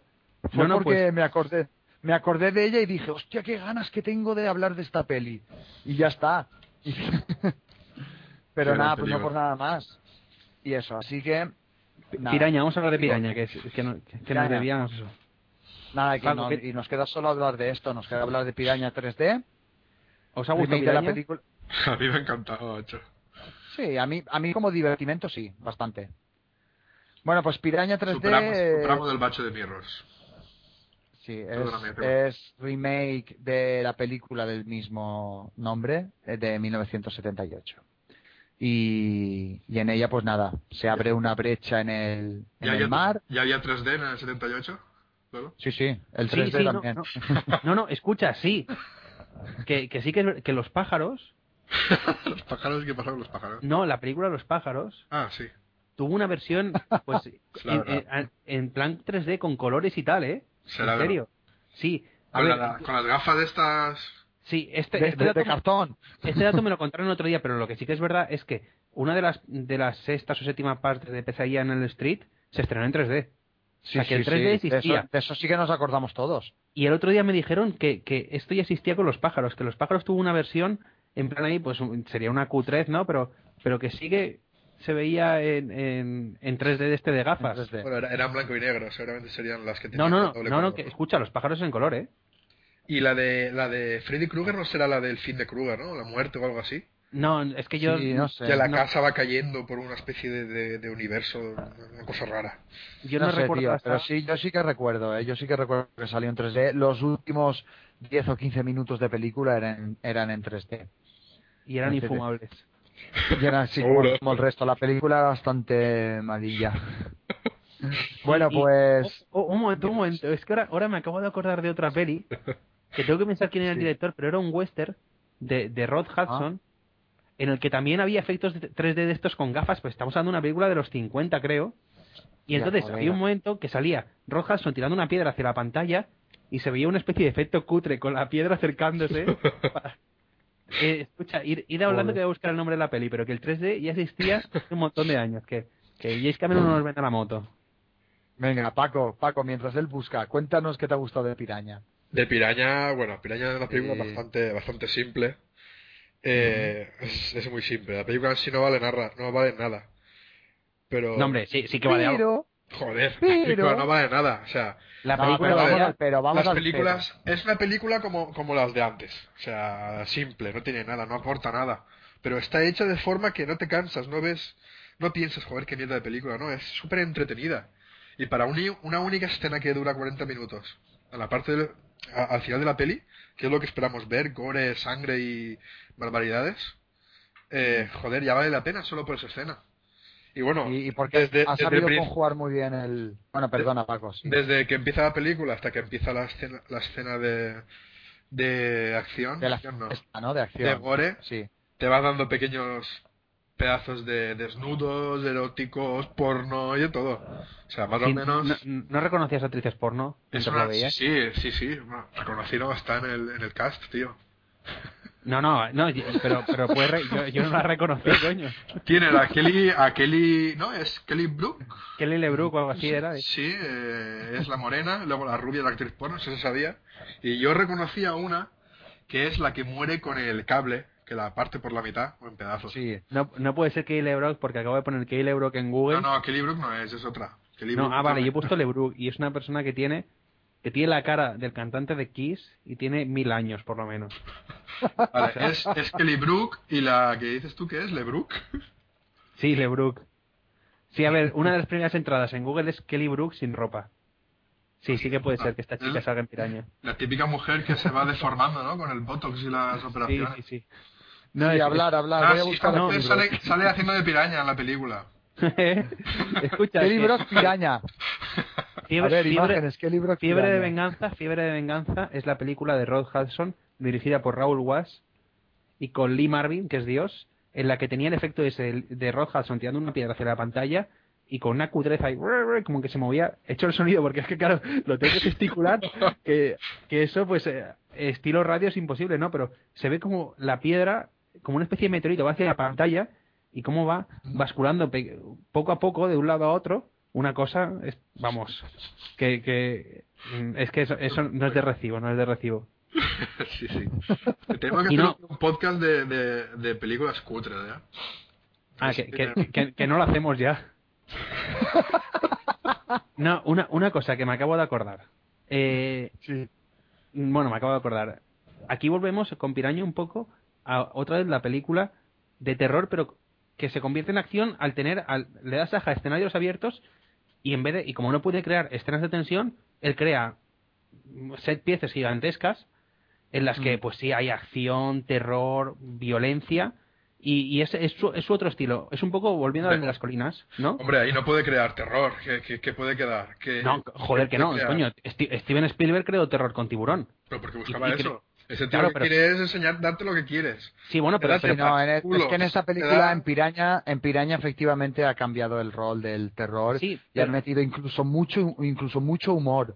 Ha se, metido con- en una, se convierte en sí, una peli sí. de acción, creo yo, ¿eh? En una película. en una acción- peli de acción, humor y, y además y además dando y como dice él dando lo que quiere a los tíos, claro, porque salen salen tías en bodas, el, el, el baño el baño de las dos, el baño de las dos actrices esas eh, debajo del agua con musiquita lenta, iluminación, etcétera. Es Y- un caprichito, una Es un- gozada increíble. Es, un- es una, es una super... ¿Esto cómo se llama?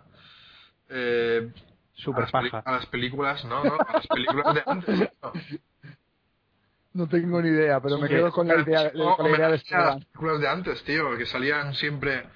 Empezaban todas las películas eh, con una pareja en pelotas, Ba- en sí, estanque, bañándose. pegando claro. polvo Sí, y, sí, y sí, morían. sí. ¿Qué película era de piraña? Yo una película de piraña que era así. Pira- Piraña 1 pasa. Era la uno que están en una especie de estanque y abren el agua y salen todas las pirañas de Ah, dentro. claro.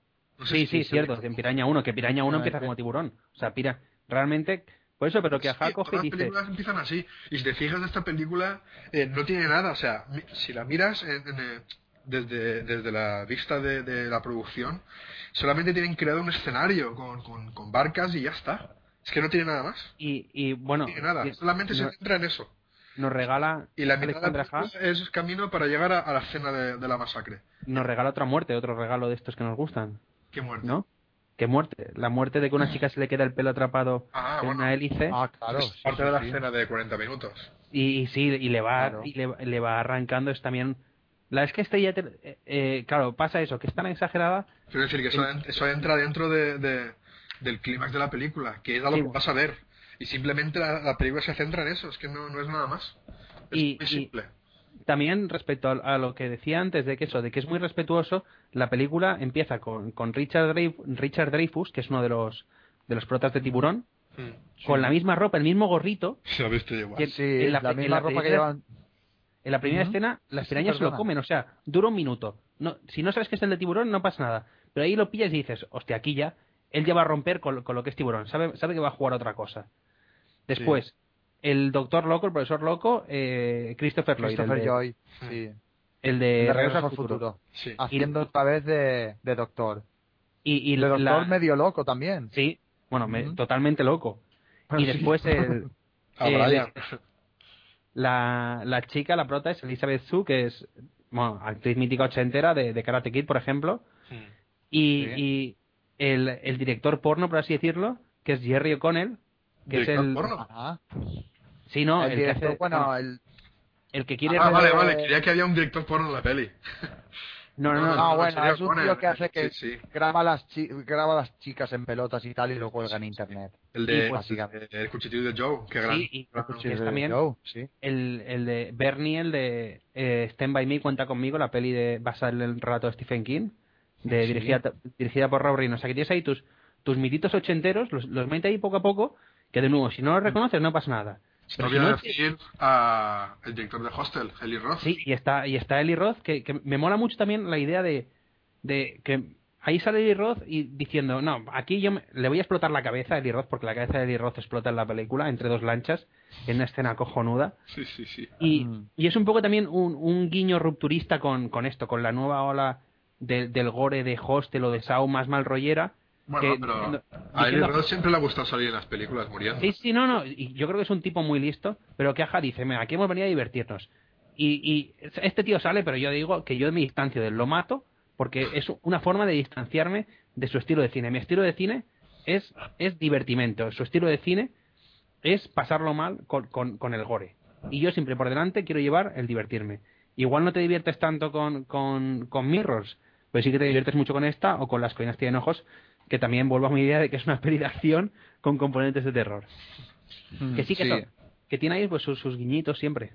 Nada, que resumiendo que es una película bastante simple, es una especie de homenaje a las películas de, de la época. Y es Sí. que nos da lo que queremos, es pues sangre, tetas, culos... eh, es, es que es una película de antes, pero hecha ahora, nada más. Y con Aja, pues, gore y sangre asegurada. Ya está, y es que encima siendo tan, tan simple y dando solo eso, de la gente que conozco que ha visto la película, se ha entretenido un mogollón, ¿eh? Es- y, Como, y eso es como difícil, ¿eh? entretenimiento, sí, pero sí, pero como entretenimiento, no busques más. Ya está, ya está, es que no tiene más. Eh, Claro, pero es, que, la, es, que, es que la película no te, no te quiere dar más. Es que por eso digo yo, es que, Sí, sí, es que sí. Saw, Saw, por ejemplo, tiene el rollete ese de, que, de trascendencia, de, oh, estamos haciendo dilemas morales. Es bueno ser, es bueno ser malo y tal, no sé qué. No, Tienes no, que pagar por tus no pecados. No, no, aquí... Quiero y no puedo, y esta película es que quieres de esto, toma.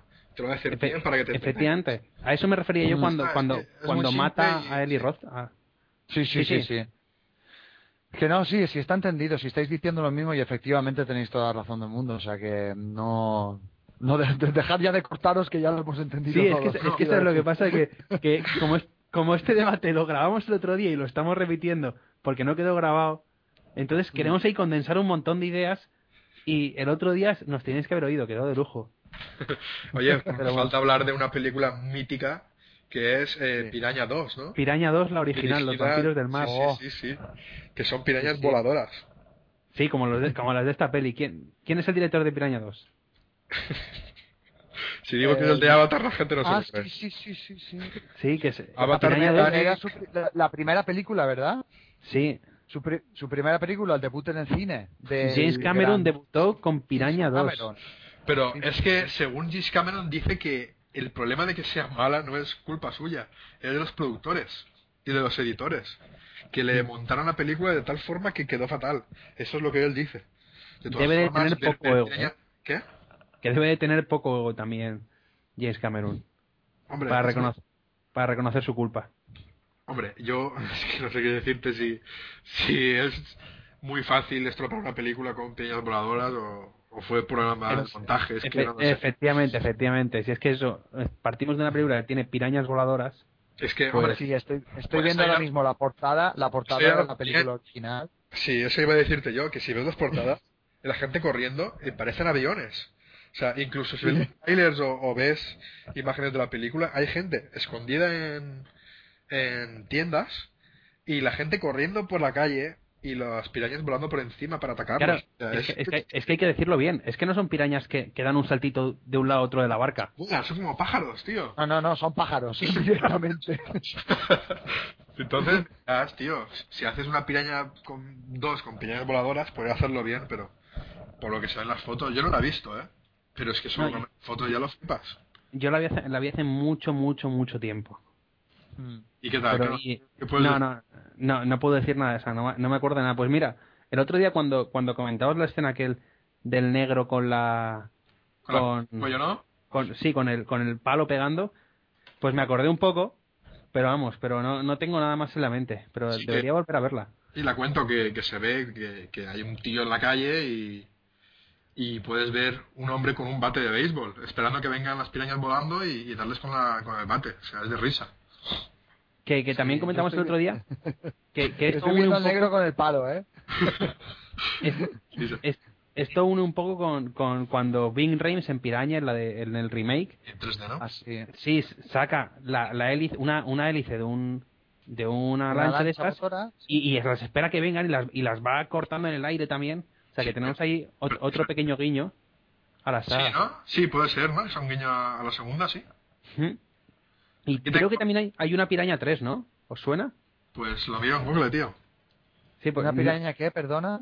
Una, una, creo que hay una tercera parte de piraña, pero no estoy seguro. Piraña 3. No, no, no hay.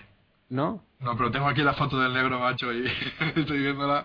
El tío con el palo y la piraña yendo hacia él. Qué bueno. De- sí, es verdad. Yo también la Si estoy te, viendo. sirve de algo, si te sirve de algo, hay una peli que se llama Megapiraña y en la portada Sí, sale una piraña sí, sí, sí. gigantesca comiendo un barco, entre un barco enorme, Sí, es pues que es- en- es- le cabe en la boca. Sí, lo sé. Sí, sí, la he visto, la he visto. Esa la he visto yo. ¿Y qué tal? ¿Qué nos puedes decir de esa? La puta mierda, tío. ¿Se come hasta los helicópteros? Sí, es verdad, mega piraña, la estoy viendo, pero es que además no se está comiendo, un- se está comiendo un portaaviones, ojo al dato. Sí, sí, portaaviones y eso. Y luego tienes una película que es Megatiburón. Creo que era, creo que era Megatiburón contra Megapulpo. Sí, sí, sí, escucha, eso es- el, el, tráiler- tío, el- sí. el tráiler es digno de ver. O sea, Sí, sí, un... Es un avión. Sí, cuéntalo tú, cuéntalo tú. No, no, no, no, que escucha, que es que, lo- es que mientras lo cuentas lo voy a ver por YouTube. Ves contándolo. Es un- Te ves el, el avión, la gente pues está en el, en el avión y de repente un hombre o un chaval mira por la ventana y se ve a un tiburón volando hacia, hacia el avión. O sea, ¿cómo, cómo te lo tragas? No, O sea, pero escucha, el- he dicho Paco. Paco. Sí, dime. es que, es que hay dos, es que está Mega Shark contra Mega Pulpo Eso es lo que decía Y- yo. y Mega Shark contra Mega Crocosaurio. No me jodas, que no jodas. Mega Shark contra Crocosaurio Y contra Giant Octopus. Sí, sí, sí. Sí. El Mega Shark como... Sí, escucha, es de la productora esta Asylum, que es cuando va a ser una película súper famosa, esta gente eh, estrena películas, pues por ejemplo, ahora que han hecho esta de invas- invasión en la Tierra, estos han hecho su, su versión particular que se llama La Batalla de los Ángeles, que es prácticamente igual. Cuando va a salir la Guerra de los Mundos, estos, estos hacen la Guerra de los Planetas. Y la sacan justo a la vez que la película en América, la sacan ellos en alquiler. Y se forran con estas películas, ¿eh? Se forran. Sí, sí, sí, buena idea, sí. Y a mí alguna me han colado también cuando te vas a bajar una película, hostia, esta ya está para bajar, y te la cuelan y te, y te ponen una de estas de, Sí, de la productora Asylum. Estoy aquí viendo una foto del tiburón, justo con el avión. El chaval pues mira por la ventana y te ves y se ve al tiburón viendo hacia el helicó- hacia el avión. Pero cuando ves el plano desde fuera, eh, el, el avión cabe dentro de la boca del tiburón. O sea, es gigante el tiburón. Os voy a, os voy a decir dos cosas más. en Megatiburón contra Crocosaurio sale, sale Steve Urkel. No jodas. Y el tiburón se come el Golden Gate. Ojo al dato, el Golden Gate, poner el, tra- o sea, el tráiler es, es digno de ver. Yo lo, lo voy a tuitear, os lo juro. Tuteado, parece-. Estoy viendo, estoy viendo el, cocodrilo encima de un edificio, el tiburón comiéndose un puente, saltando por encima de un, de un portaaviones. O sea, barbaridades, tío. Pues sí que podíamos hacer. Es que además el salto que da. Eh, hay que hacer de- un podcast de películas cutres, tío, porque es brutal. Es que es brutal. Pero, pero no, no será el siguiente. El siguiente va a ser más serio, con noticias de verdad Eso sí. y con cosas y con pocos superhéroes. Se puede hablar, por ejemplo, la de películas cutres. Uf, una película, tío. La historia de Ricky. Eso tienes que haberlo visto. No. Yo la he visto. ¿No has visto la historia de Ricky? Mira la historia de Ricky. Es, Joder, es eh, escena- bola de dragón mezclada con, con gore. Sí, es un, es un cómic también. Hay una escena que Ricky va a pelearse con un tío fuera del fuera del este, ¿cómo se llama? Dentro. está- es una prisión. Y va, a pelearse- cárcel, sí. y, va, y va a pelearse en el patio. Entonces va a pelearse contra un tío y coge Ricky y con un movimiento súper rápido con la mano le saca un ojo. Así como sin nada, le saca un ojo. Y el tío, para pelearse con Ricky y ahogarlo, para vengarse de que le haya sacado un ojo, se corta la barriga, se saca las tripas y con el, el intestino ahoga a Ricky. Etcétera, etcétera. O sea, son- Eh, pues ahora que cuentas eso, me, estoy pensando en alguna película en, el que suce- en la que sucede algo, pero creo que no era. Y Ricky, se corta con el antebrazo y para coserse el antebrazo se, se coge las venas y se hace un nudo con las venas. O sea, es, es muy friki, tío. Pues eso se- será otro día, ¿no? Digo yo. El otro día, sí. Sí, sí, chicos, vamos a volver al, al podcast de hoy porque hemos desvariado. O Claro, sea, Piraña 3D nos ha llevado a hablar de cosas que no pensábamos hoy, ¿eh? Claro, es que es lo, es lo que pasa, porque mm, es que en realidad Piraña es una peli un poco así, que no, no es para tomársela en serio. No, para Y pues sí, es, es una película de estas cutres, pero con mucho talento detrás y mucho presupuesto detrás. Entonces, pues no, no hay- es pues lo que dice Paco, más simple que, que el mecanismo un chupete. Entonces, Correcto. Hostia, está más Bueno, el chicos. Steve Urkel, ¿no? En Mega sí, Shark. sí, sí, no, pero además ti- tiene tiene el, el músculo trapecio tan grande, tío, que se le echa el cuello para atrás y, y la cabeza para arriba. Sí, sí, sí, está basado, tío. Madre mía. Esto es como el Godzilla americano, el Godzilla cutre americano. No, no, Vale. escucha, no empecemos con eso, ¿eh? No empecemos con los gochilas, que, que están locos. Bueno, bueno, pues si os parece hasta aquí el debate de, aunque sé que no os parece porque os lo estáis pasando bomba en este momento, os está encantando todo lo que decís. No, pero es que, es que de, aquí, de aquí ya no sé a dónde podemos llegar después de esto. O sea, ya, no, de- hemos llegado al final y ahora toca hablar un poco, pues no sé, de, de Tarkovsky de, y de Berman, ¿no? O sea, al- algo que, que demos la vuelta. ¿Qué os parece la última peli de Las von Trier? Yo no lo he visto, macho. Eh, pues, yo, pues, y hasta- la, pues la última peli, la, la última peli es Anticristo, ¿eh? Que, que es, es una marranada, es una peli deleznable, ¿eh? Se, se, se, met- se meten con a Serbian Phil, pero es que ¿Qué dice? En serio. no, no, escucha, es una peli de, deleznable, pero como claro, como está hecha por por una por un autor súper reputado, pero es vomitiva. Os voy a decir una escena. Un, un tipo, bueno, a- a- el protagonista es Willem Dafoe, o Defoe, eh, su, su mujer que está sonada le chafa con una piedra de moler, le chafa los genitales, ¿no? Sí, algo normal.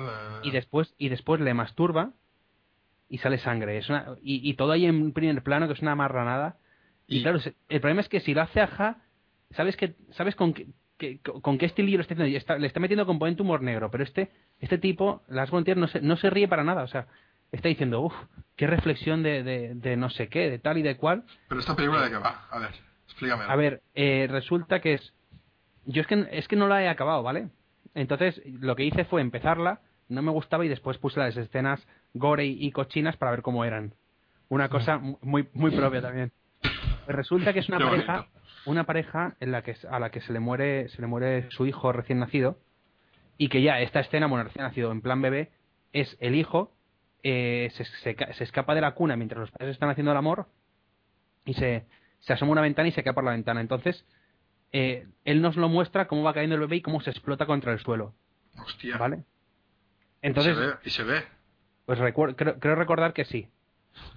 Esa, y después, bueno, a la, a la madre se le iba la olla y tal, y para curarse se iban a una casa en el campo y, y en vez de ser, en vez de ser esto, eh, Evil Dead, pues es un Evil Dead con, con, con betas culturetas y de, y de cine de este dogma o como lo quieran llamar y al final es, es un, un despropósito.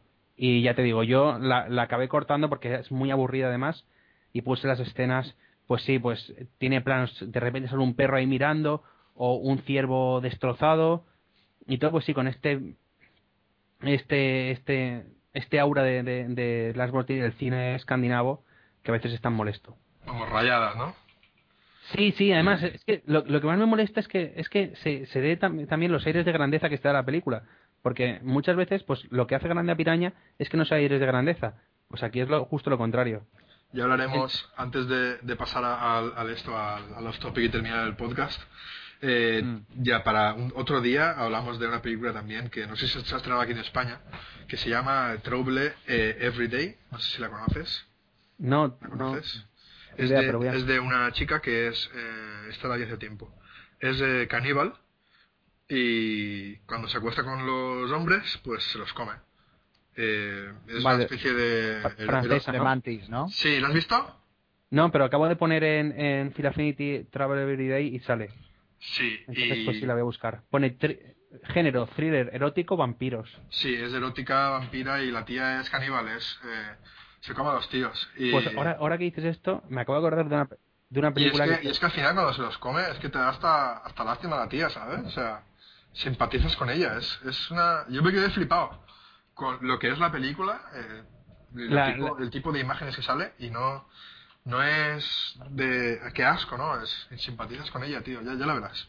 la, la versión simpática, por así decirlo, es una peli americana de hace un par de años que se llama Vagina Dentada.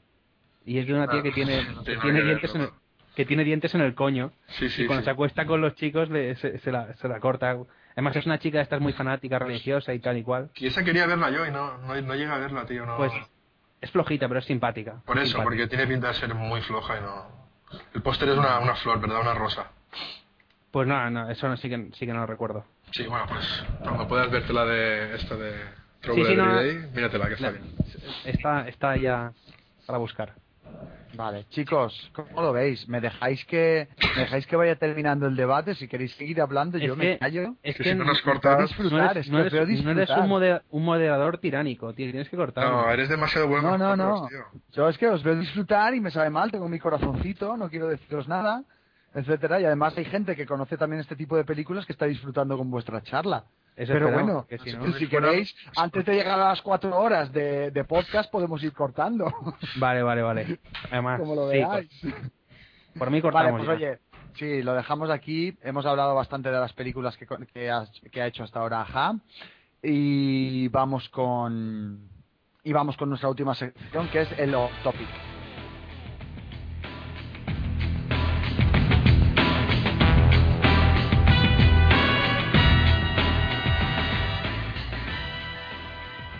Bueno, pues estamos en, la sección de off topic y vamos a darle a, a Paco, por ejemplo, por empezar por él, un minutito para que nos hable de lo que más rabia le dé. ¿Qué quieres decirnos, Paco? Yo, bueno, pues voy a contaros una, una anécdota que pasó con... Estaba pensando el otro día en Expendables, de Mercenarios, y bueno, como sabéis, eh, Van Damme y Seagal no, no están en la película. Cada uno pues por sus propias...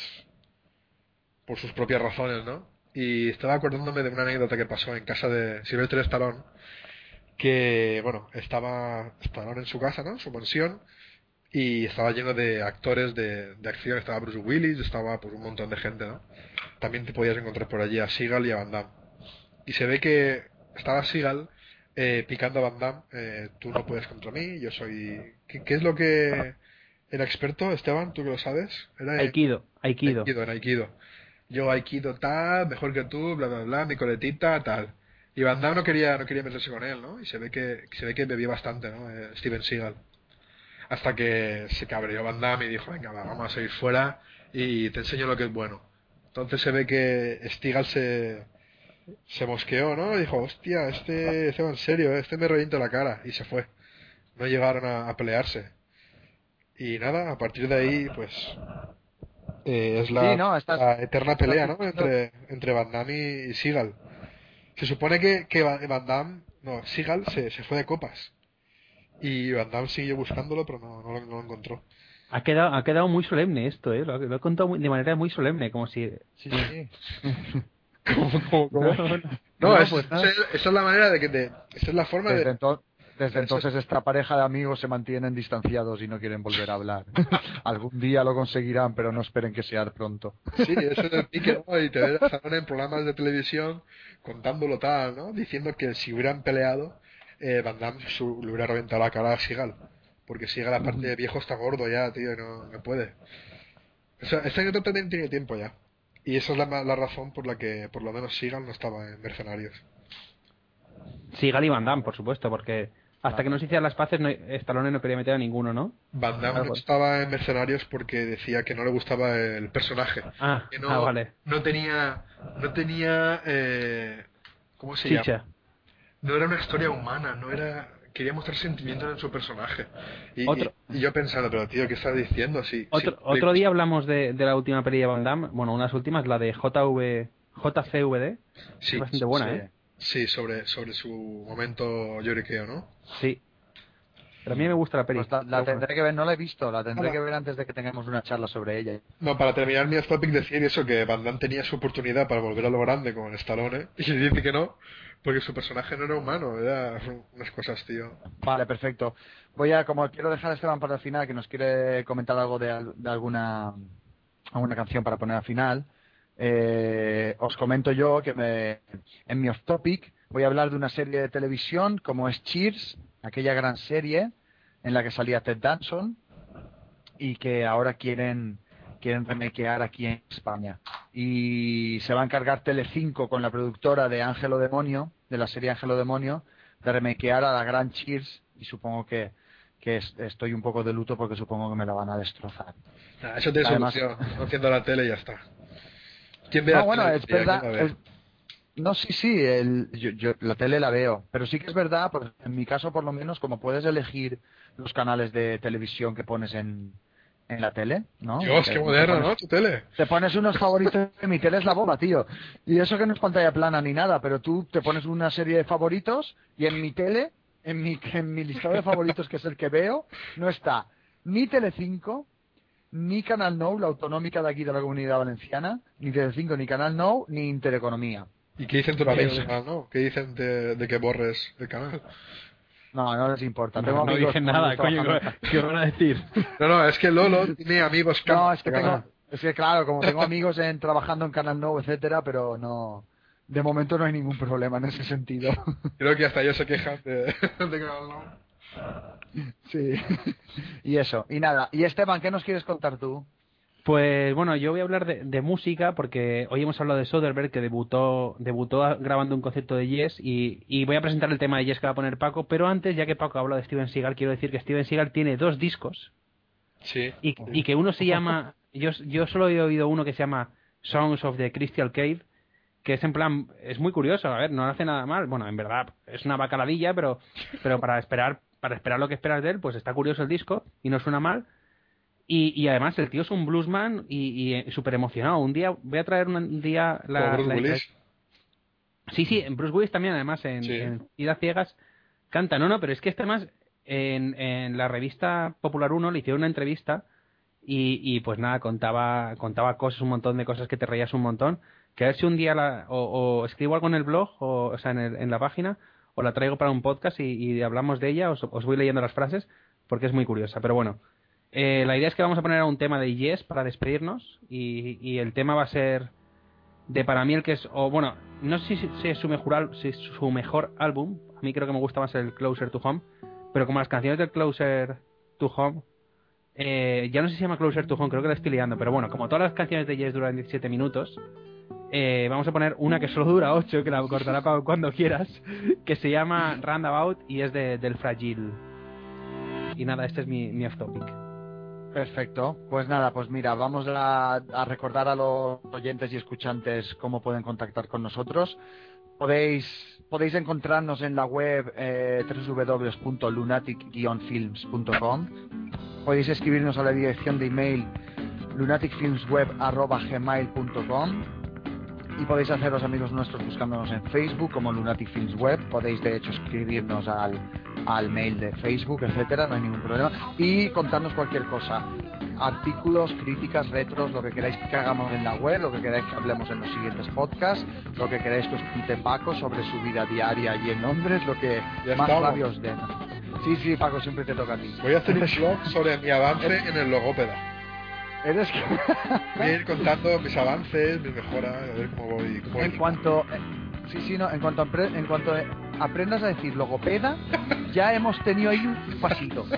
Un pasico ya hemos dado, quiero eso, Logópeda. Así que nada. Escucha, que, que Vamos a- es, es Closer to the Edge. Ya decía yo, Closer to Home es una otra cosa. Y Closer to Home Vale. es una canción de Grand Funk, creo, ¿no? Ahora tengo que mirarlo otra vez. Bueno, Bueno, da nada, igual, cosas, pero tienes- cosas mías, cosas mías. No pasa nada, tienes suerte de que hablemos tanto y te dé tiempo a entrar todavía a rectificar. Así que sí, oye Paco, muchísimas gracias por haber estado con, con nosotros y haber aportado todo a tu gran. Close to the Edge, creo que no es Closer. Esta es la de Grand Funk, tío. No pasa nada, Esteban sigue las pies, nosotros nos vamos despidiendo. Paco. Vale. Adiós, Paco. Algo solo. Ya hablaremos otro día con el todo esto.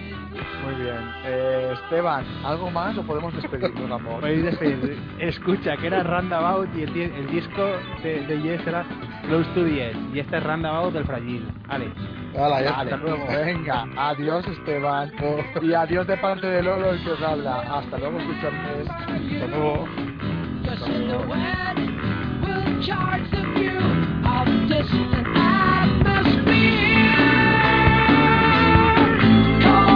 shouting, driving through the sound, even in the